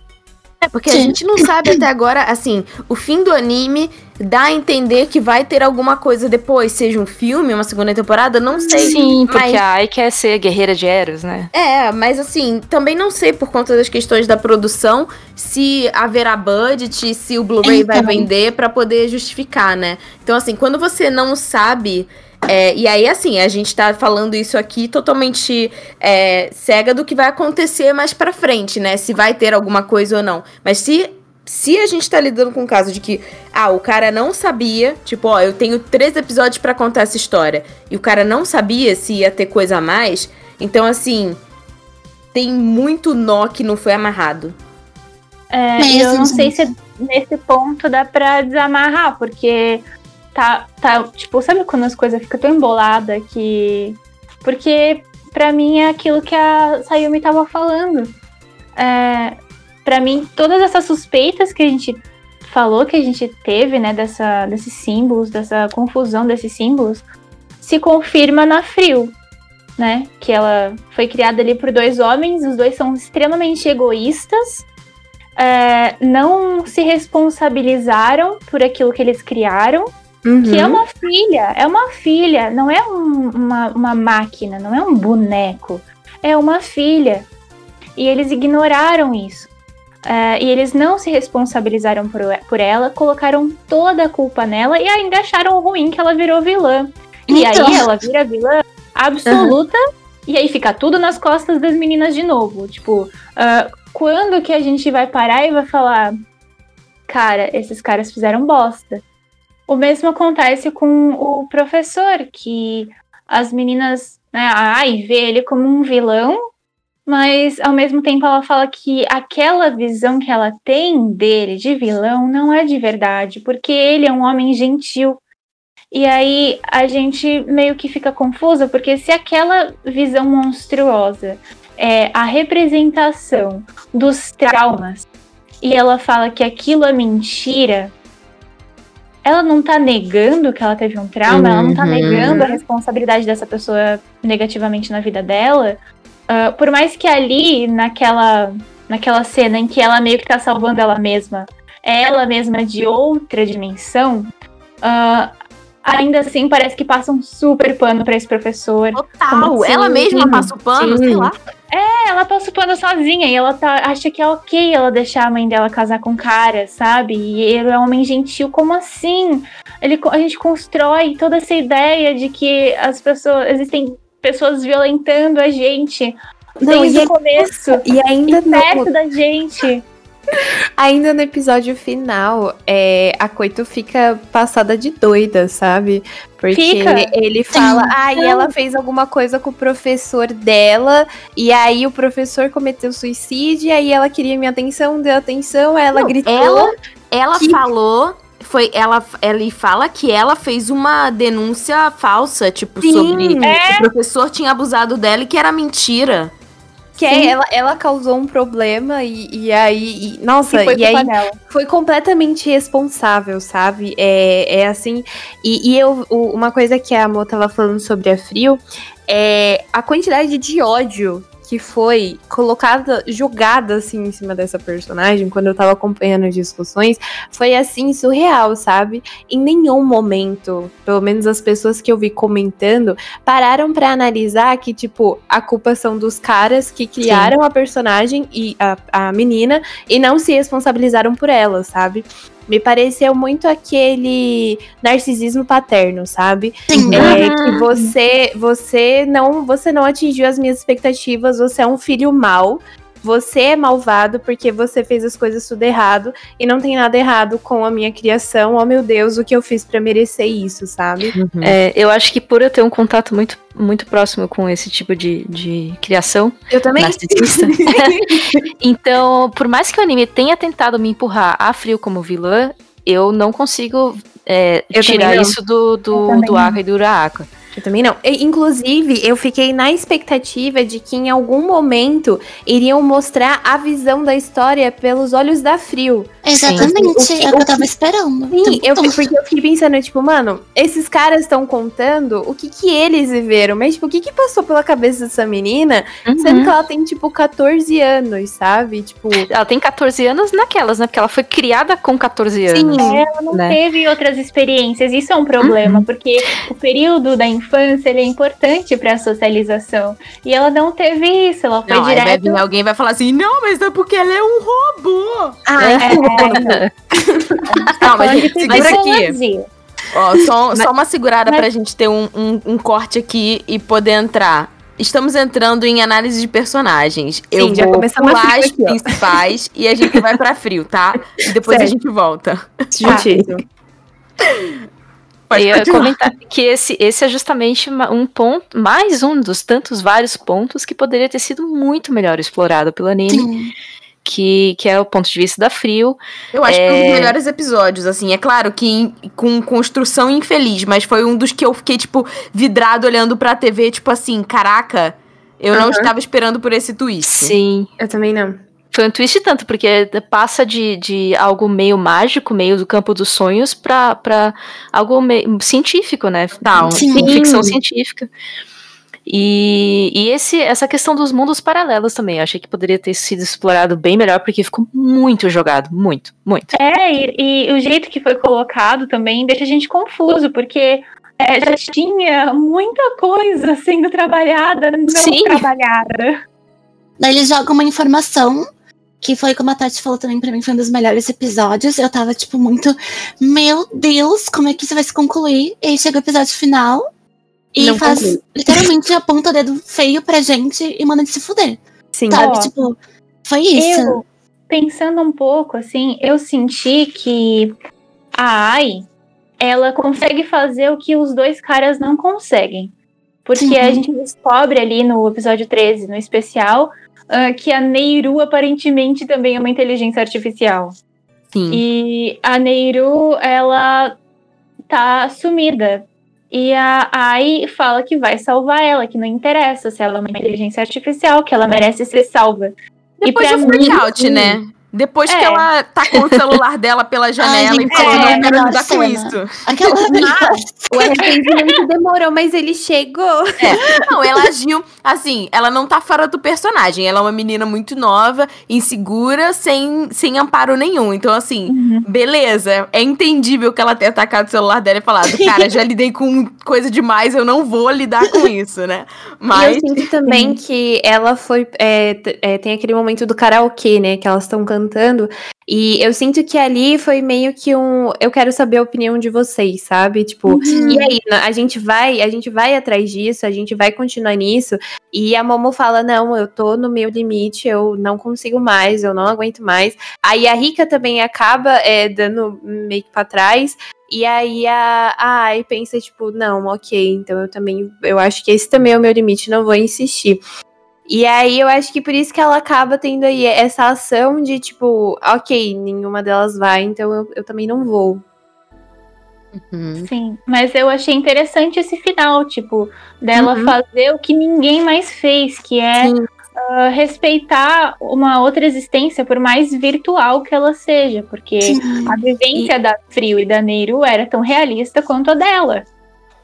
E aí eu, eu já comecei a buscar muita coisa pra tentar explicar, né? Porque o anime deixa muita ponta solta. E AI, a sigla é Artificial Intelligence. Eu não sei se eles quiseram fazer algum paralelo ou se eu estou forçando demais a barra. Mas, agora que você Mas- falou, rodou a chavinha aqui, continua. Mas é, não, não implicando que talvez ela seja uma, uma inteligência artificial, mas que ela tenha mais essa, essa compaixão, talvez. Ah, E ai significa amor em, em japonês. Em japonês, né? pois é. Então, assim, ela parece ter essa visão de ver todos os seres com a mesma consideração, né? Ela, apesar de muitas vezes passar de besta na história, é uma personagem extremamente empática. Demais. Sim. Sim, sim. E, e é interessante a gente ver essa, essa evolução dela, porque no primeiro episódio é, tem até umas falas que, tipo assim, ah, vocês sabem como lidar com bullying, né? Ignorem, não contem a ninguém e vejam seus amiguinhos sofrerem. E aí ela tá correndo no corredor e aí ela senta na mesa e a menina que saiu do ovo fala pra ela, vai, vamos fugir, é, a- eu preciso da sua ajuda. Eu- e aí ela fala, não, mas esses bichos não estão atrás de mim, eles não vão me machucar. E aí a menina sai correndo, os bichos passam por ela e ela fala, viu? Eles não me atacam. E, e o, que, o que fica ali entendido pra mim na Ai é que ela tinha muito medo de acabar se envolvendo ou ajudando as pessoas com medo de, prio- de piorar a situação dela com o bullying que ela já sofria. E, e isso eu acredito que seja algo muito comum, sabe? É, por mais que a gente tente ser pessoas empáticas, a gente tente ajudar o, o próximo, às vezes a- o medo de, de piorar, piorar, tá difícil aqui, de piorar o que, que a gente já tá sentindo, do que, que a gente já tá sofrendo, às vezes nos impede de fazer alguma coisa. E, e aí ela tem aquele, aquele twist lá no final que ela, ela para e fala: não, é, é muito. É, você andar no meio da multidão numa faixa de pedestre é, é muito fácil ou é, ou é confortável, alguma coisa do tipo, mas eu não tô satisfeita com isso, eu cansei de fechar meus olhos, e aí ela vai e, e começa a tentar ajudar as meninas. Eu acho, Eu acho essa- que esse é um twist muito bom, porque a Ai, como personagem, ela dá pra perceber que assim, ela se culpa pelo que aconteceu com a melhor amiga, com a Coita. E uma das cenas que me incomoda muito é quando ela tá meio que presa ou escondida, não sei, num armário de vassoura e as meninas estão fazendo bullying com a amiga. Eu Sim. não sei, ela tá abotoando a camisa, eu não sei se elas forçaram a menina a tirar a roupa.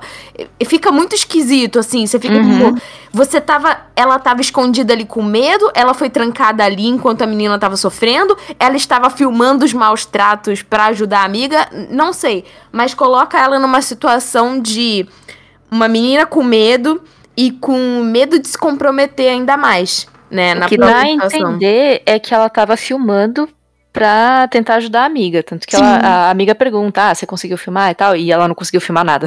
Sim.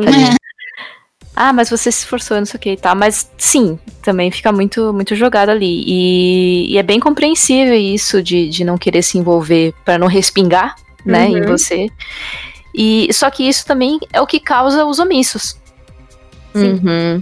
E É. também é, É. o que. é, o fato dela ser empática demais faz com que ela passe pano em situações que. Olha, falando da Aya aqui, a parte que eu fiquei com mais raiva, que eu senti vontade de virar a mesa, tem duas partes. Essa parte que ela resolve voltar pra escola. Uhum. Sei lá por quê, porque ela descobre que ela gostava do professor e eu já fiquei tipo. É, alarme Nossa, vermelho. Não, por favor. E o lance da. Gente, o lance daquela exposição de arte com aquele quadro. Sim. Ai, Sim. Foi Quando o aquilo. professor fala que, ele vai, que ela vai se tornar linda como a mãe, Igual a tipo, mãe. É, é, mano. Não, Cara, ele fala- Não, Ele fala como um abusador, entende? Aquilo ali foi me dando uma coceira. É, e, é, meu sabe, Deus sabe, do céu. Sabe a impressão que fica? É que, tipo assim, é, ah, eu tô apaixonada por essa garotinha, mas eu tenho a consciência de que se eu me envolver com ela, eu vou presa. Então eu vou ficar com a mãe dela enquanto eu espero ela crescer, já que elas são parecidas. Não. Tipo, Nossa senhora, é, realmente. É, é tipo, é, é, é como se ele estivesse legalizando a pedofilia ficando com a mãe da menina, porque elas são parecidas, entendeu? uhum, Isso é bem problemático. muito. Cara, é muito assustador. É muito assustador, tipo, porque existem uns diálogos muito tortos. Essa menina claramente tá sendo iludida. Não tem ninguém para dar um sacode nela e falar: Minha filha, que, que tá cotosando? E a situação piora ainda mais, porque, tipo, o próprio anime deixa você com dúvida o tempo inteiro. É, as meninas duvidam do professor, sendo que o professor é tio da. Da da, Momo, é, da Momoe. E a menina fica transtornada, falando: Não, o meu tio é uma pessoa boa. Não, o meu tio não Meu tio pode. gosta de gato. É. Sabe? É Tipo aquela assim, como coisa, né? Sempre colocando pro lado que pessoas que fazem isso são monstros, elas não têm gostos comuns. A Sim. única que tenta puxar mais e dá pra entender que ela sofreu abuso, etc, é a Erika, né? Sim. Que ela É, traz esse é. assunto. Ela fala assim, porque ela é uma idol e tem toda essa questão de que idols são abusadas e etc, né? Pra conseguir entrar E a própria mundo. questão da mãe dela de ter um bar Sim. e, tipo, deixar um monte de adulto ficar entrando lá na casa dela e a menina Uhum. sendo invisível, né? Então, Sim. assim, ela fala a verdade na lata. Né? Ela ali é que tem mais, tipo, ela fala assim, não, esse professor com cara de bonzinho, eu já conheci muitos, assim, sabe? Tipo, É, E ela, ela sabe, pela experiência que ela tem da mãe dela também, né? Uhum. Ah, de, como, de como homens fazem esse tipo de coisa. De como a mãe dela só sofria abuso nas relações que ela tinha. De como ela só sofreu abusos nas relações que ela tinha. Tanto que a Arika, ela usava de abuso como forma de sobreviver o tempo todo. Ela chegava e falava, ah, paga pra mim, depois eu te pago. Tipo, esse- essa- Não, e, e todo, todo esse rolê de é, eu sou bonita, então eu, a minha mãe disse que eu posso fazer isso. A Arika, ela é narcisista, assim, porque Aham. realmente dá pra perceber que a criação dela foi, foi é, focando nesse superficial. E por isso que ela cometeu o que ela cometeu, que levou a menina a se suicidar. Uhum. E também o que, o que ela passa a contestar depois. Ela, ela contesta essa criação que ela teve. Mas ela já tem aquele trauma nela e é difícil lidar com isso de qualquer forma. Uhum. sim. Esse episódio da Rika, é, em que ela, passando agora, né, pra, pra Rika, esse cast só um OBS. Esse cast ele vai ficar bem longo e talvez a gente não consiga falar tudo. Talvez a gente precisasse de um parte 2, não sei. Então, é. Eu acho que se- já tá legal, assim. Eu acho que a gente Sim. pode tipo, encerrar já. É, se a pessoa quiser. Se a pessoa. Não, acho que a gente tem que falar um pouquinho mais sobre a Momo e sobre. É, tem algumas coisas. Sim, mas, sei lá, se a pessoa quiser saber alguma coisa, ou ela ficou com alguma dúvida, ou ela sentiu falta de alguma abordagem, ela pode Manda um e-mail. É, sim. manda um e-mail pra A- gente. O, o Twitter também tá aí, a Uhum. gente responde, sabe? E é São isso muitas aí. camadas e cada São. menina dá, varia um, valeria um cash, assim. Mas Sim, a questão. Arica. Sim. Se a gente tiver bastante pergunta, a gente pode fazer um cast respondendo só perguntas Sim. de Uber Sim, uhum. Uhum.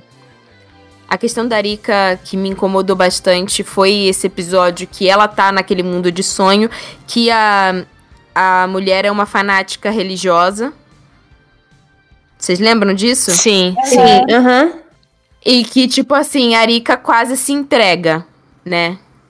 É. E a mulher usa da automutilação pra se aproximar de uma brecha, tipo, nós somos iguais, tipo, desiste aí também. E eu tô tentando lembrar exatamente o que ela fala. Mas assim, o que eu gostaria que a Arika tivesse dito, tipo, sei lá, eu não. É como uma mensagem pro público, né? Tipo assim, ah, é. é algo relacionado a, tipo, sei lá, vou parar de me cortar, ou eu não preciso disso pra me sentir viva agora que eu tenho amigas, sei lá, alguma coisa do gênero. Mas ela fala alguma coisa como se fosse, tipo assim. É. Ah, sei lá, os. Ai, como é que ela fala? Eu não sei se ela fala alguma coisa tipo assim, ah, os meus cortes ainda me deixam bonita. Ela fala alguma coisa que, tipo assim, é muito torta. Uhum. Tipo, romantizando os cortes, né? É, Pô, é. É porque ela não. é, eu entenderia essa palavra se ela já tivesse superado e tivesse uma linha de superação, entendeu? Não, É, tipo, da sim. noite pro dia. Mas ali não, não teve. A gente não viu, tipo, a personagem superando e etc. Não, ela de só- quase desistir. É, ela tava desistindo, de repente ela falou: ai, não, meus cortes são lindos. Gente, cadê o trabalho? Cadê, tipo, o ponto, sabe? A ligação. Uhum. O que eu Não, não gostei teve foi de, tipo, de mostrar ela não desistindo por causa do bichinho. Porque Sim, sim. ela tem uma, uma falta de família, uma família totalmente ausente, a mãe tentando segurar as pontas lá, eu acho que a mãe dela é alcoólatra ou algo assim, o pai dela desaparecido, não- ela não sabe quem é, e ela totalmente carente. Então, quando ela vê que, tipo, ah, pros bichinhos, elas são família, elas são as mães dos bichinhos e tal, ela percebe, não, eu eu não posso ser um, igual a minha mãe e ser egoísta de querer desaparecer. Esse bichinho precisa de mim, eu preciso, tipo, é, ser melhor, ser forte por ele. Até aí já tava, já bastava. Não precisava ter uma uma frase a mais, assim. Eu, eu acho que olha, fra- eu me corto. Eu acho que a frase é, tipo, ela tá na cena, ela tá acariciando os cortes e ela fala: mesmo signifique que eu vou me machucar, eu vou viver.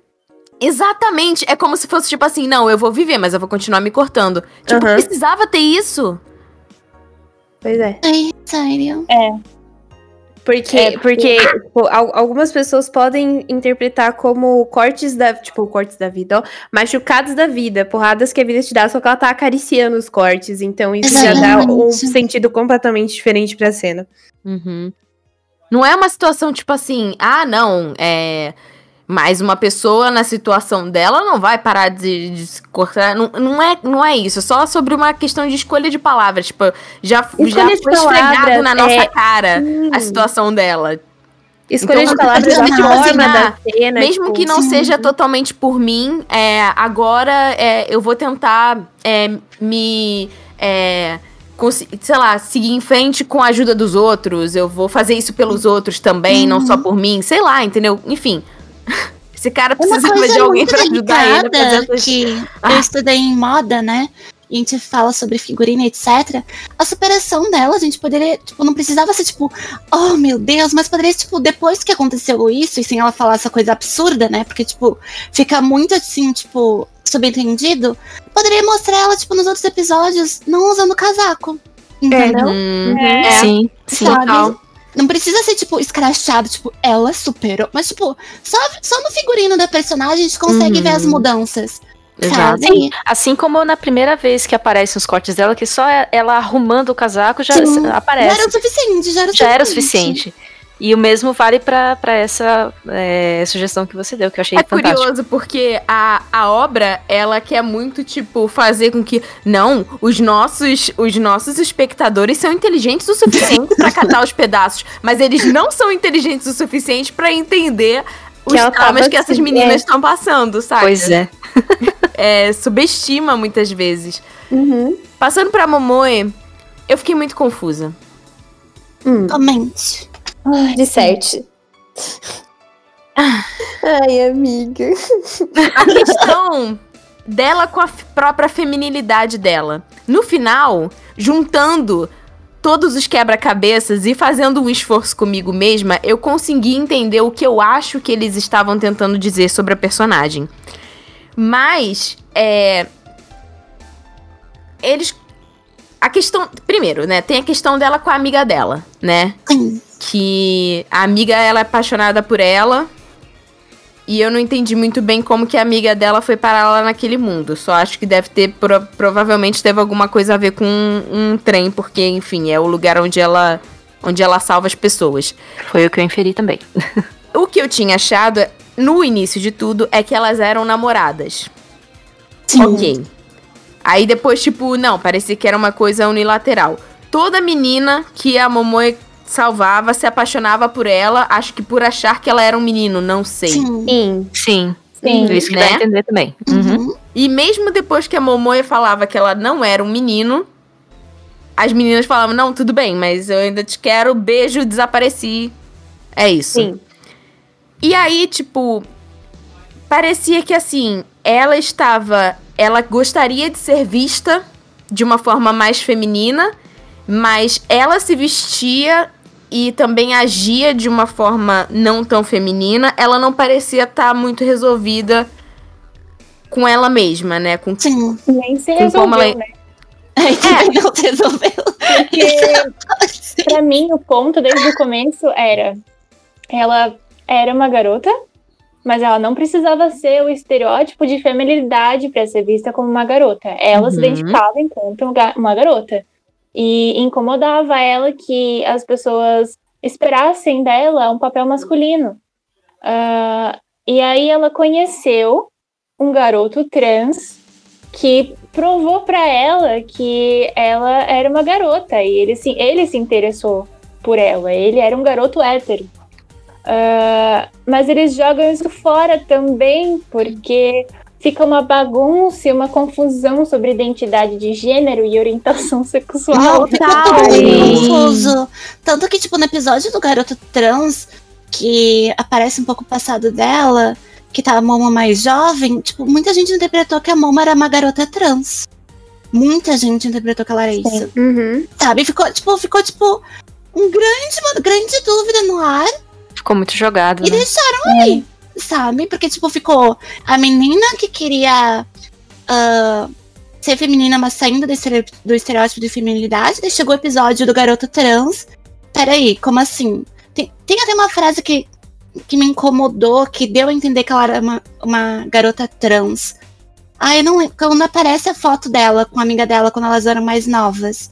Sabe? Daí ela diz alguma coisa assim, ah, ah, o garoto acho que diz pra ela, tipo, ai, você gostaria de ser diferente, uma coisa assim. E, tipo, ficou muito. Isso aí é debatido até hoje em fóruns sobre o Wonder Egg. Se ela é uma pessoa trans ou não.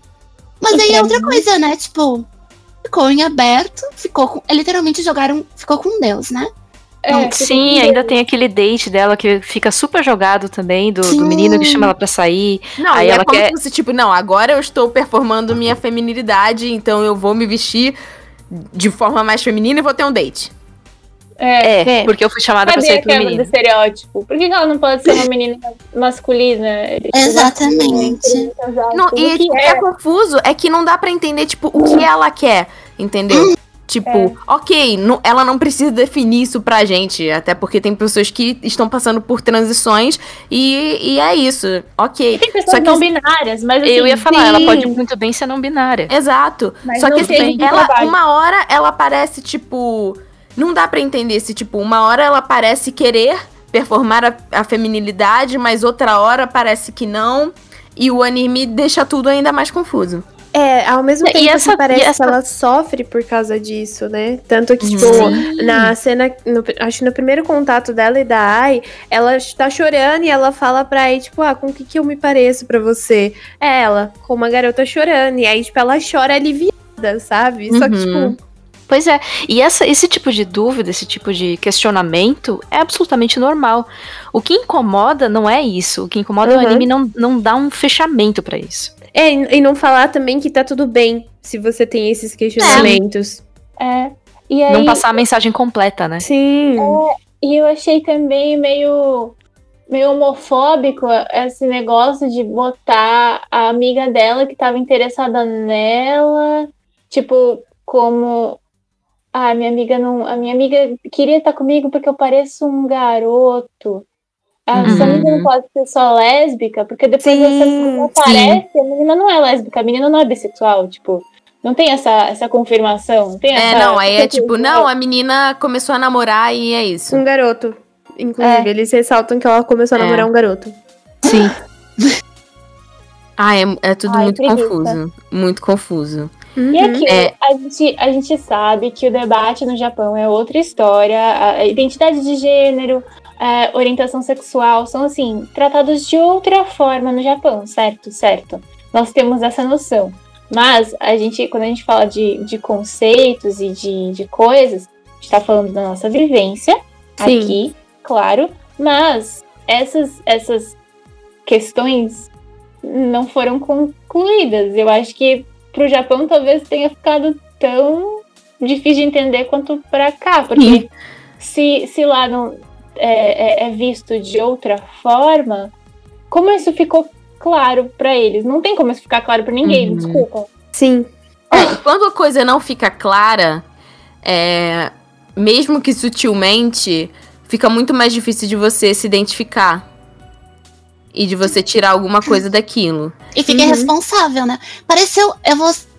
Eu vou dar real, assim, pra mim, sobre isso, assim. Ah, fazer uma comparação, tá? Vocês conhecem aquele filme Jovem Bruxas? Sim. Sim. Tem a continuação, tá? Teve a continuação. É 2000 mesmo? É, ano passado teve. Gente, Eu fui ver. E a gente, assim, ó. O Wonder Egg eu senti que eles quiseram ser muito assim. Aquela questão de vamos colocar representatividade. Ai, vamos colocar tudo aqui. Foda-se o plot. E daí, tipo, não é bem trabalhado, sabe? Uhum. É irresponsável.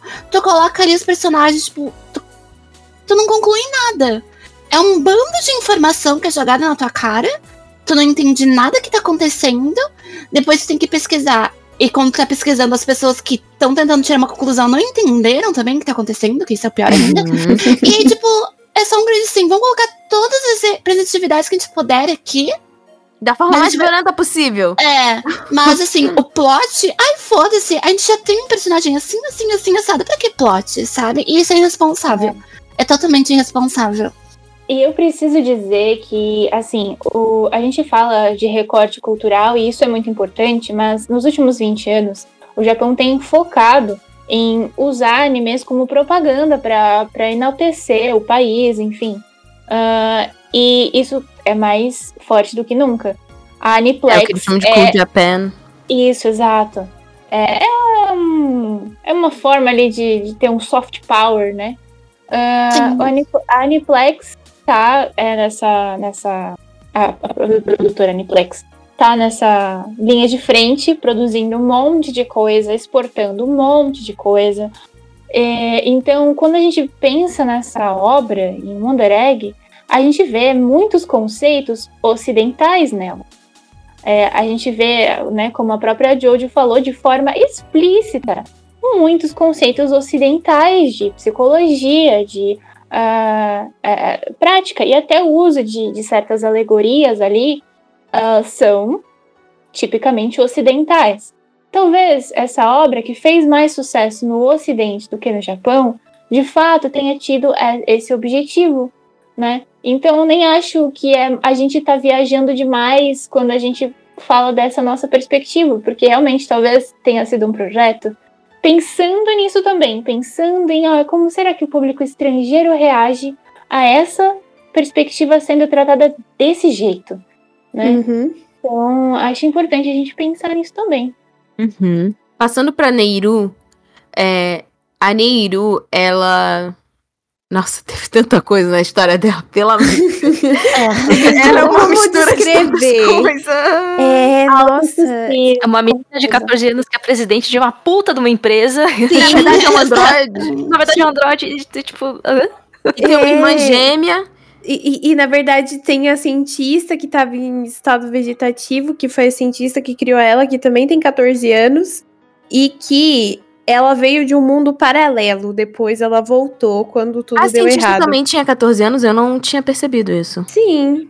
Sim. Pelo, pelo que eu entendi, todas ali têm a mesma idade. Nossa, Eu, eu, eu, eu, eu imaginei pela, pela altura delas também e pelas características ali. Ah, Porque. menos. eu não entendi muito, né? também. Porque eu tenho esse encanto, mas tudo bem.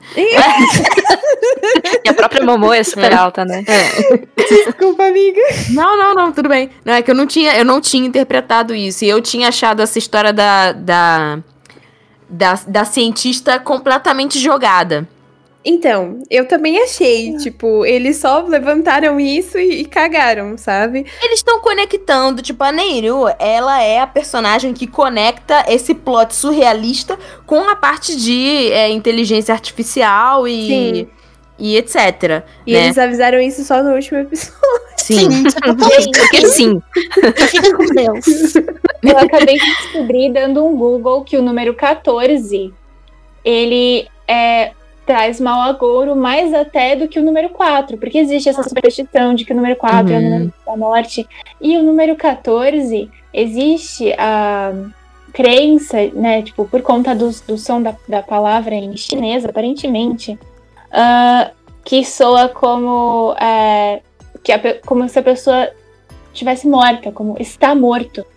Eita. Ah, então, tá aí, ó. Todas têm 14 anos, por quê? Porque é a idade delas morrerem, de certa forma. E se a gente for parar pra pensar, é- que, é, que época da vida que a gente tem que enfrentar de verdade problemas de adulto? É justamente nessa parte aí dos 14 anos, quando a gente mesmo deixa de ser criança e Tem passa todo a o rolê da com- debutante, né? é, Sim, Dos 14 pros 15 você deixa de ser criança, você passa a ser uma mulher. Isso, para diversas Uhum. culturas isso. Então, assim, é, tá- aí o simbolismo também. Amor, acabou de explodir nossa cabeça aqui. Mas é o que eu falei, esse, esse é um anime que ele é. Ele tem tanta coisinha dentro dele, tanto, tanto detalhezinho, tanta referência, que se fosse bem explorado, seria fantástico. Se eles tivessem Uhum. tido tempo para elaborar um pouco mais essas coisas, Sim. para para pensar de fato com calma mais nesse roteiro, em como distribuir todas essas ideias, é, eu acho que teria se tornado uma obra incrível. Mas, novamente, o capitalismo aí ferrando ideias Poxa, sim. Sim. porque a gente viu que só resultou ali ideias muito interessantes em uma produção extremamente cansada e que colocou ali a, a, a vida dos produtores, do- das pessoas que estavam trabalhando nela, em risco, literalmente. Uhum. Total. Exatamente. Mas, Pois é. mas isso da, da Neiru e da Frio que eles colocam no final, de que elas são muito parecidas, se a gente for ver, é, a, a, a história delas são muito parecidas, porque a Frio, elas, por ciúmes, ela cometeu um homicídio e depois ela também é, seduziu, entre muitas aspas, a, a garota também que tinha a idade dela a cometer suicídio. E, e aí, por isso que, o, que os Akas e os Uraraka. O Uraraka, ótimo, né? Urukubara. Ficaram putos com elas. E é, por ciúmes. E a irmã da Neiru foi a mesma coisa, só que no caso ao contrário. Ela viu que a Neiru era tão melhor quanto ela que ela sentiu ciúmes e ela tentou matar a Neiru, só que depois ela não aguentou e ela acabou se matando também. A irmã não era Android. não, não. não, Não. A, É, a- até porque, aquela, né, aque- se ela tivesse se matado. Sim. Não sei. Então, aparentemente, aquela cientista era amiga da irmã da Neiru. E aí ela decidiu criar uma, uma IA, igual a, os, os Akas. Uhum. Só que a, a irmã da Neiru, que não era irmã, na verdade, né? Elas, elas foram colocadas ali naquela situação, agora vocês são irmãs. ela sentiu ciúmes porque ela percebeu que a Neiru era muito melhor do que ela. Hum. E aí ela ficou com ciúmes e aí ela deu uma facada. E aí era até uma coisa que eu pensava, porque ela tinha uma cicatriz que basicamente pegava a coluna inteira. Uhum. E aí, tipo, às vezes eu ficava pensando, tipo, meu Deus, essa menina, assim, ela abriu a Neiru no meio, sabe? E aí, agora que foi colocado que ela era uma Ia, faz sentido ela ter sobrevivido, sabe? Uhum. Sim. Mas foi isso o, o que rolou, que pelo menos foi o que eu entendi, sabe? E aí, Sim. essa, essa, essa cientista, que também faz parte da história da Neiru, ela tava estudando, ela era uma psiquiatra, e aí ela tava estudando esses eventos, ela queria provar eventos pós-vida e que existem linhas de tempo alternativas. Uhum. E aí, quando ela morre, quando ela tá naquele estado, que basicamente foi um suicídio, porque ela se colocava em situações de quase morte pra ela ter essa experiência. Ela ficou em coma, né? Sim, ela ficou em coma. E aí ela descobriu que existia mesmo as outras linhas. E aí, quando o corpo dela desliga, o corpo dela nessa linha do tempo das meninas, é o outro eu dela de outro mundo vem pra essa linha do tempo. Porque ela nesse mundo já não existia mais. Sim. Sim, Né? exatamente. Porque, porque Isso o cara quer que é por isso que os outros-. Tipo, As outras meninas. É por isso que as outras meninas voltam meio esquisitas, né? Que a, a, a Coito lá, ela não reconhece direito. É, a- então, o- Ai. o, o anime, o, a história, né, explica que, tipo assim, é, como elas já morreram na, na linha, nessa linha do tempo que elas estão, tudo bem vir uma outra de, outro, de outra dimensão, de outra linha do tempo, ocupar o lugar delas nessa linha do tempo. Só que, tipo assim, aí eu fico pensando, ok, tirou a E outra, a outra? é, tá o buraco abrindo o outro. Exato. E, tipo assim, isso não é explicado, isso não é dito, Não. isso, tipo, assim. Eles só colocam isso na nossa frente. E, e aí, é, eu vi até umas pessoas comentando que talvez era por isso que a Momoe e a Rika não quiseram ir salvar a Neiru. Porque a Neiru tinha morrido, a Frio conseguiu matar ela. E se a Ai fosse salvar ela, quem iria vir pra essa linha do tempo seria uma Neiru de outra linha do tempo, e não a Neiru que elas conheceram. Sim, e faz sentido. ela sendo uma inteligência artificial, Uhum.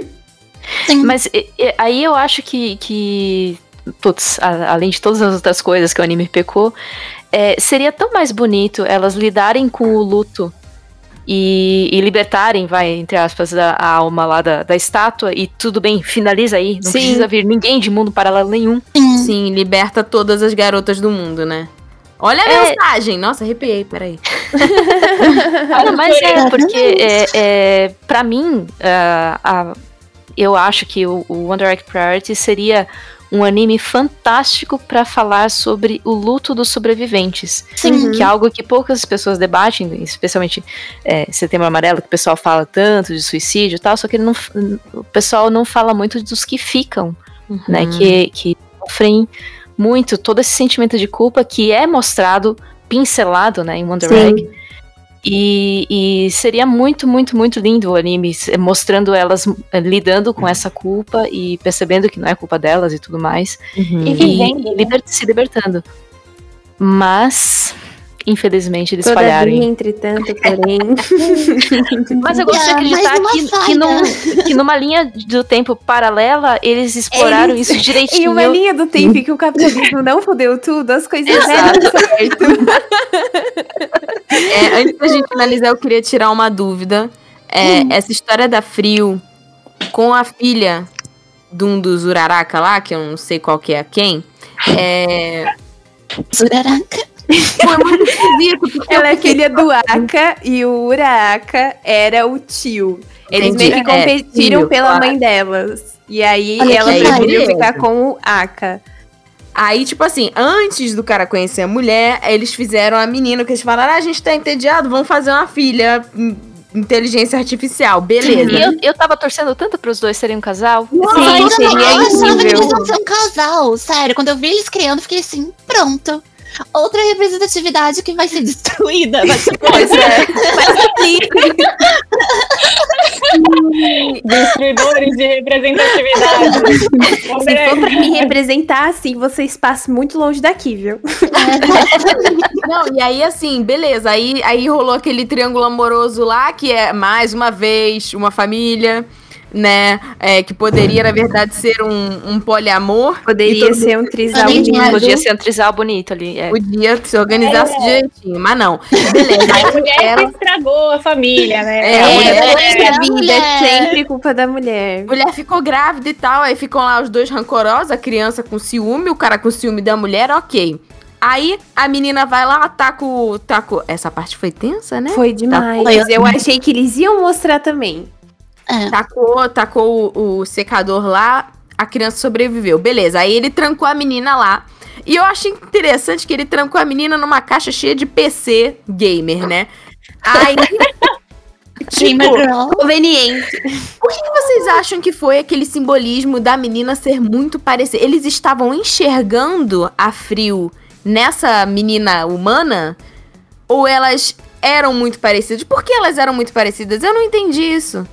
Não, Então, ela era muito fica- parecida com a mãe, não é? Com a mãe. Sim, é. com a mãe. É. Não, Elas mas elas estavam fazendo Ah, não. Não, esse, mas- esse mas- Ah, momento, não, não, isso é ah, só no final. é, Aquilo, só no é final. por- aquilo é porque a, a Frio já tinha entrado em contato com ela. Tipo, elas já Sim. tinham se conhecido de alguma forma. Ela já tinha, entre aspas, corrompido. Sim. Por, Ah, por isso que, tipo, ela faz aquilo, aí ele tem aquela reação, e aí ele fala, naquela noite, a, a menina morreu. Sabe o que foi estranho? Porque Hum. fica aparecendo. Isso foi uma coisa que me incomodou muito. A mina chega e se oferece pro tio. O que que tá acontecendo nesse sim. mundo? sim. Nesse momento é mais frio. uma vez, ele... Eita. Mais um momento, alguém falando: Espera eu crescer porque eu vou ser igual a minha mãe. Sim. Ai. Não, tipo, uma coisa que me deixa muito. Não basta assim, falar uma vez, tem que falar duas. É, né? tem que falar- que falar duas.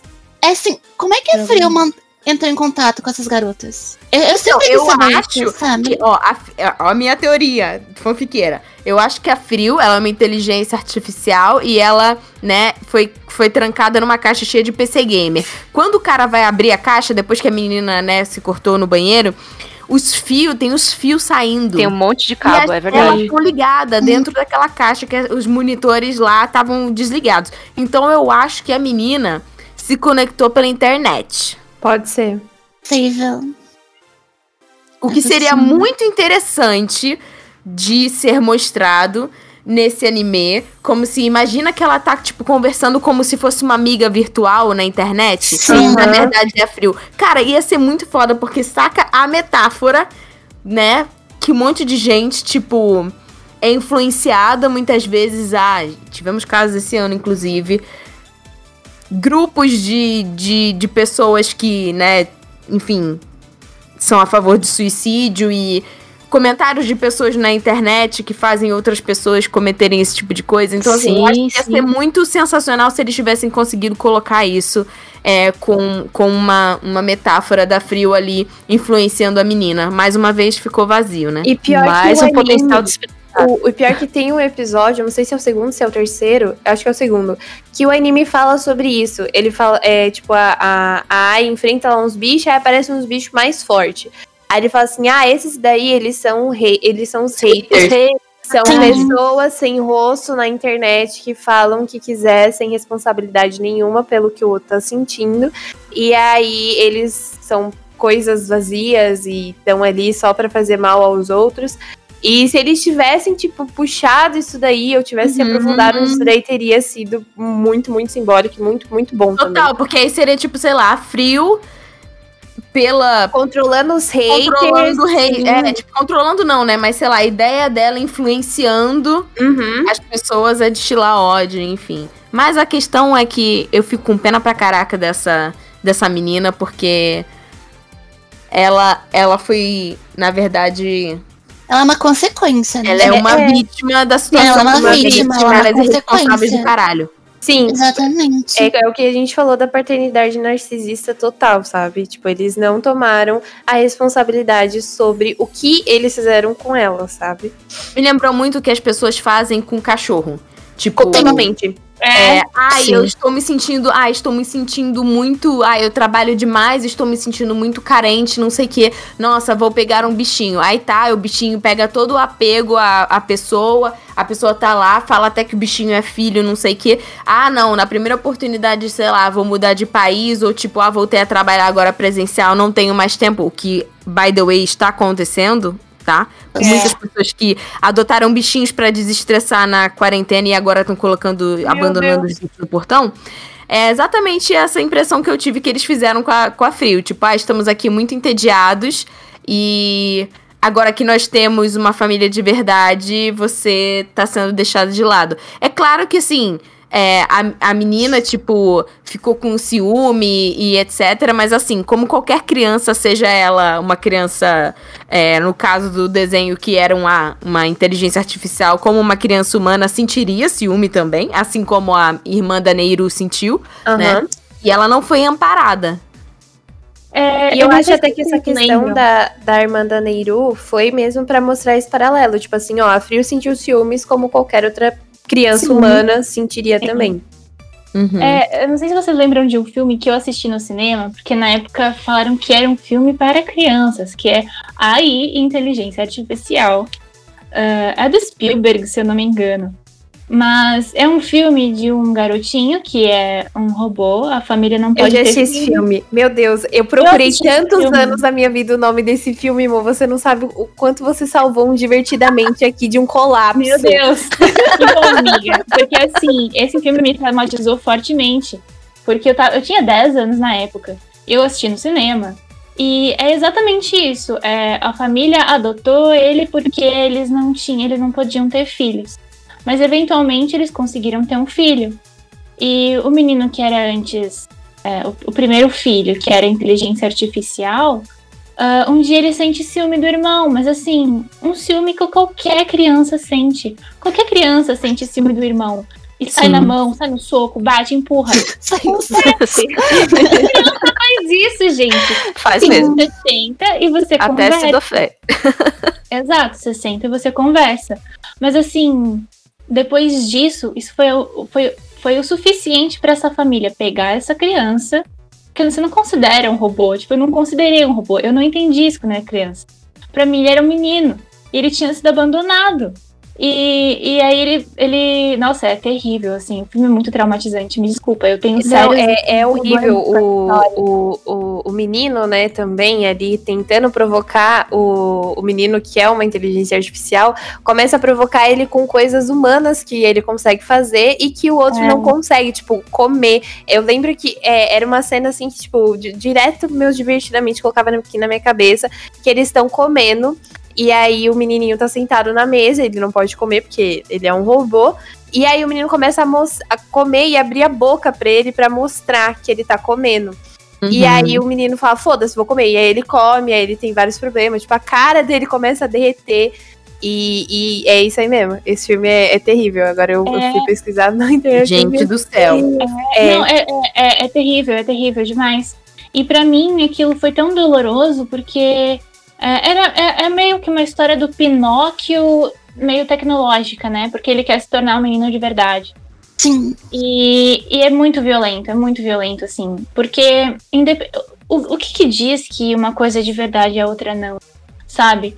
O- todos os sentimentos que uma máquina que aprende sozinha é capaz de ter A partir do momento em que a, que, a, que a obra diz isso, né, e coloca ela como É. humana, como a Neiru rindo depois de receber cócegas, Aham. Sim. Pois é. Não, e É, é, até um, um questionamento. E do amando que- a família. Aham, o, que, o que nos torna humanos, sabe? O que, o que, que separa, sabe? Uhum. É, É, porque tu- tem todo o- esse debate, né, na- nessas questões de inteligência artificial. Sim, porque assim, a gente não deixa de ser criaturas que aprendem de acordo com o nosso ambiente, de acordo com os estímulos externos. Nós cometemos erros. E O somos que, que programados. torna essa vida biológica mais. É, exato, é programado. O que, que torna essa vida biológica hum, mais válida do que uma, uma vida que é virtual?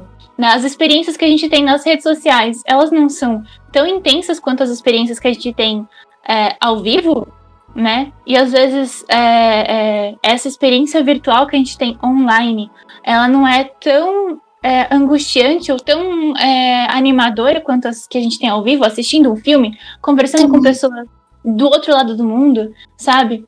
Então é, é um ponto que também é interessante, mas que ficou ali, né? Tipo, também abandonado um pouco, não foi tão aprofundado. Agora a gente entrando né, na nossa conclusão do cast, é, queria perguntar para vocês o que vocês achavam. É claro que a gente já falou sobre o que poderia ser aproveitado, mas assim, o que eu imaginei é se não tivesse havido tantas passadas de pano e construções confusas nessa história, é, a Ai sendo uma, de certa forma, uma representante é, desse amor empático pelas outras pessoas, decidindo, né, enfrentar a, a enfrentar a frio, né? Eu acho que seria bonito se todos os pontos estivessem, os pingos estivessem no i e tivesse menos violência é, gratuita, mas Ai indo enfrentar a frio e vencendo a frio justamente com essa, essa compaixão que ela não teve, eu acho que seria uma coisa muito interessante de se mostrar, porque assim, os adultos são os vilões nesse filme. Os adultos que corrompem, né, essas jovens meninas, essas crianças. Então eu acho que seria uma mensagem muito forte, assim, é, da, das Tipo, as crianças sabem amar, os adultos não. Os adultos Sim. corrompem as crianças. Então, o que vocês estão fazendo com essa próxima geração, né? É, uhum. Isso eu acho que seria muito poderoso. Eu queria ouvir um pouquinho de vocês nessa conclusão. Olha, eu acho que assim, como o, o diretor, né, o Shinji Nojima, ele é muito novo, ele quis chegar chegando, sabe? Infelizmente ele não conseguiu, tipo, arcar com tudo. Uh, o que eu imaginaria pro fim foi, meio, foi isso que você mencionou, Tati, sabe? Eu acho que a batalha entre a Ai e a Frio ia ser mais uma questão de conversa do que luta em si. Uhum. Sabe? Eu acho que a Ai mostraria que, tipo, há outras opções. Uh, existem outros caminhos para se tomar. Tanto que o anime tenta mostrar isso, né? Quando elas salvam todas, sempre no final, assim, que dá, sei lá, 5, 3 segundos da garota que foi salva lá, que elas conseguiram salvar a alma, que a menina, ela nota que, tipo, o suicídio não era a única opção. Uhum. Sabe? Tanto, uma, uma que me marcou muito foi que, tipo, ela falou assim, ah, eu gostaria de ter te conhecido antes. Porque provavelmente Sim. eu não estaria aqui. Sim. E assim, tipo. O que eu concluo é que, assim, é um anime que quis abordar muita coisa. Uhum. E, infelizmente, ele foi irresponsável com isso é como a Jojo mencionou, ele poderia ter mais episódios. Se tivesse mais episódios, seria. Eu acho que teria uma abordagem melhor. A gente não sabe se vai ter uma segunda temporada por todas as complicações que aconteceram durante a produção do anime e o budget, né? A gente não sabe se vai ter budget, se vai uh, vender muito DVD ou Blu-ray lá, etc. Então, é muito triste tu ver uma coisa que tinha um potencial imenso uhum. ser, tipo, jogada desse jeito pra gente, sabe? Uhum. Eu concordo com a Elis e ela falando sobre, sobre essa cena.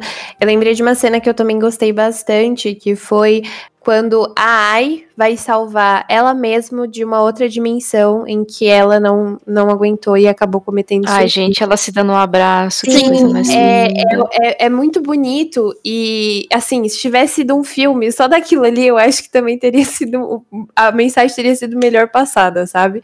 Uhum. Porque é, a, a AI que a gente acompanha, da, da linha do tempo que a gente acompanha, ela conseguiu ser forte, né? Ela conseguiu aguentar mais, e aí ela conseguiu ter amigas, e ela contando pra, a, pra eu dela que cometeu suicídio, tipo, ah, agora nós temos amigas. A ela mesma, ela sim, quatro, ela, nossa, tudo isso, ela sim, e aí ela, ela fala, sabe, tipo, é, nossa, então tinha uma outra solução, é, você aguentou, então você, tipo, você foi muito melhor que eu. E ela falou assim: ah, eu queria fazer tudo de novo e ser forte igual a você. Aí ela fala, mas você sou eu. E aí elas se abraçam e também tem a cena que depois é, tem todo aquele trauma, né? Daquelas, daqueles bichos que voam, daquelas bruxas, não sei como colocar o nome daquilo. E ela protege a Ai da nossa da linha do tempo que a gente acompanha, né? Ela perde o bichinho porque ela, é, ela, se, ela se sacrifica por ela mesma. Uhum. E é, é muito bonito, sabe? E eu concordo com, com o que a Alice falou, tipo, é, tinha muito potencial. Eu, inclusive, eu falei, né, que era a minha posse de anime do ano. Mas eu acredito que é culpa do capitalismo mesmo, sabe? Tipo, uhum. foi jogar tudo nas costas dele, porque se não uhum. tivesse condições tão fodidas e, e tivesse mais tempo para eles fazerem as coisas com mais calma, trabalharem, etc., eu acho que teria sido assim é, muito bom, sabe? Sim. E também de mais pesquisa, né? Sim. Ele tem, como eu falei inúmeras vezes já, o potencial de ser um anime espetacular. Assim, obra-prima mesmo, porque É. ele trata de assuntos importantíssimos, ele tem diversidade, ele é, tem um monte de, de metáforas e simbologias e, e tudo mais. Só que é tudo muito jogado, é tudo muito raso, então ele acaba sendo um anime mais frustrante do que qualquer outra coisa. Uhum. O que deixa ele menos frustrante é porque ele é lindo, a trilha sonora é muito boa, as personagens são encantadoras, Sim. e, e assim, realmente eu, eu tenho pena que esse, esse anime tenha sido executado dessa é forma. interessante, né? Porque a gente, quando a gente vê, tipo, um, um anime absurdo desses, e secais, não sei o que e tal, tipo aquele que a gente, o Tateno Yusha, blá blá blá, que a Aham. gente é, santou o pau nele e tal, é, a gente fica irritada por estarmos em 2021 ainda tendo que falar coisas que a gente não gostaria de, de ter que falar e, Uhum. e pedir pra ser ouvida.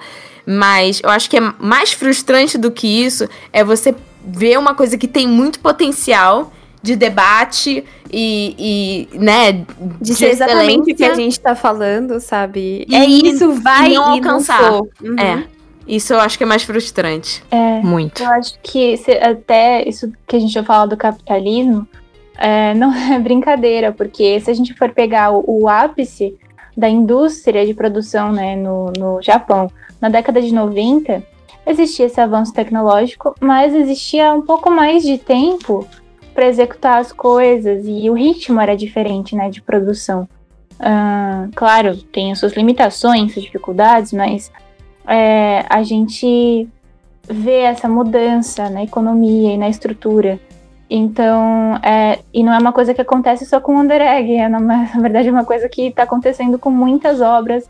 Aliás, está saindo muito anime, né? Tipo, toda temporada tem muito anime saindo, o custo disso é Uhum. gigantesco. É, a gente vê staffs e autores falecendo ou tendo problemas crônicos físicos há muito tempo também.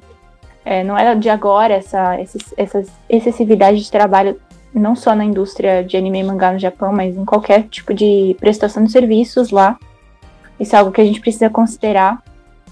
Mas é, sobre o Wonder Egg especificamente, é engraçado que eu gostei do final. Eu gostei da Ai fazendo o que outras pessoas ali, todas, não fizeram. E indo atrás Uhum. de salvar a Neiru e de considerá-la de alguma Dá forma. vontade de ver mais, né?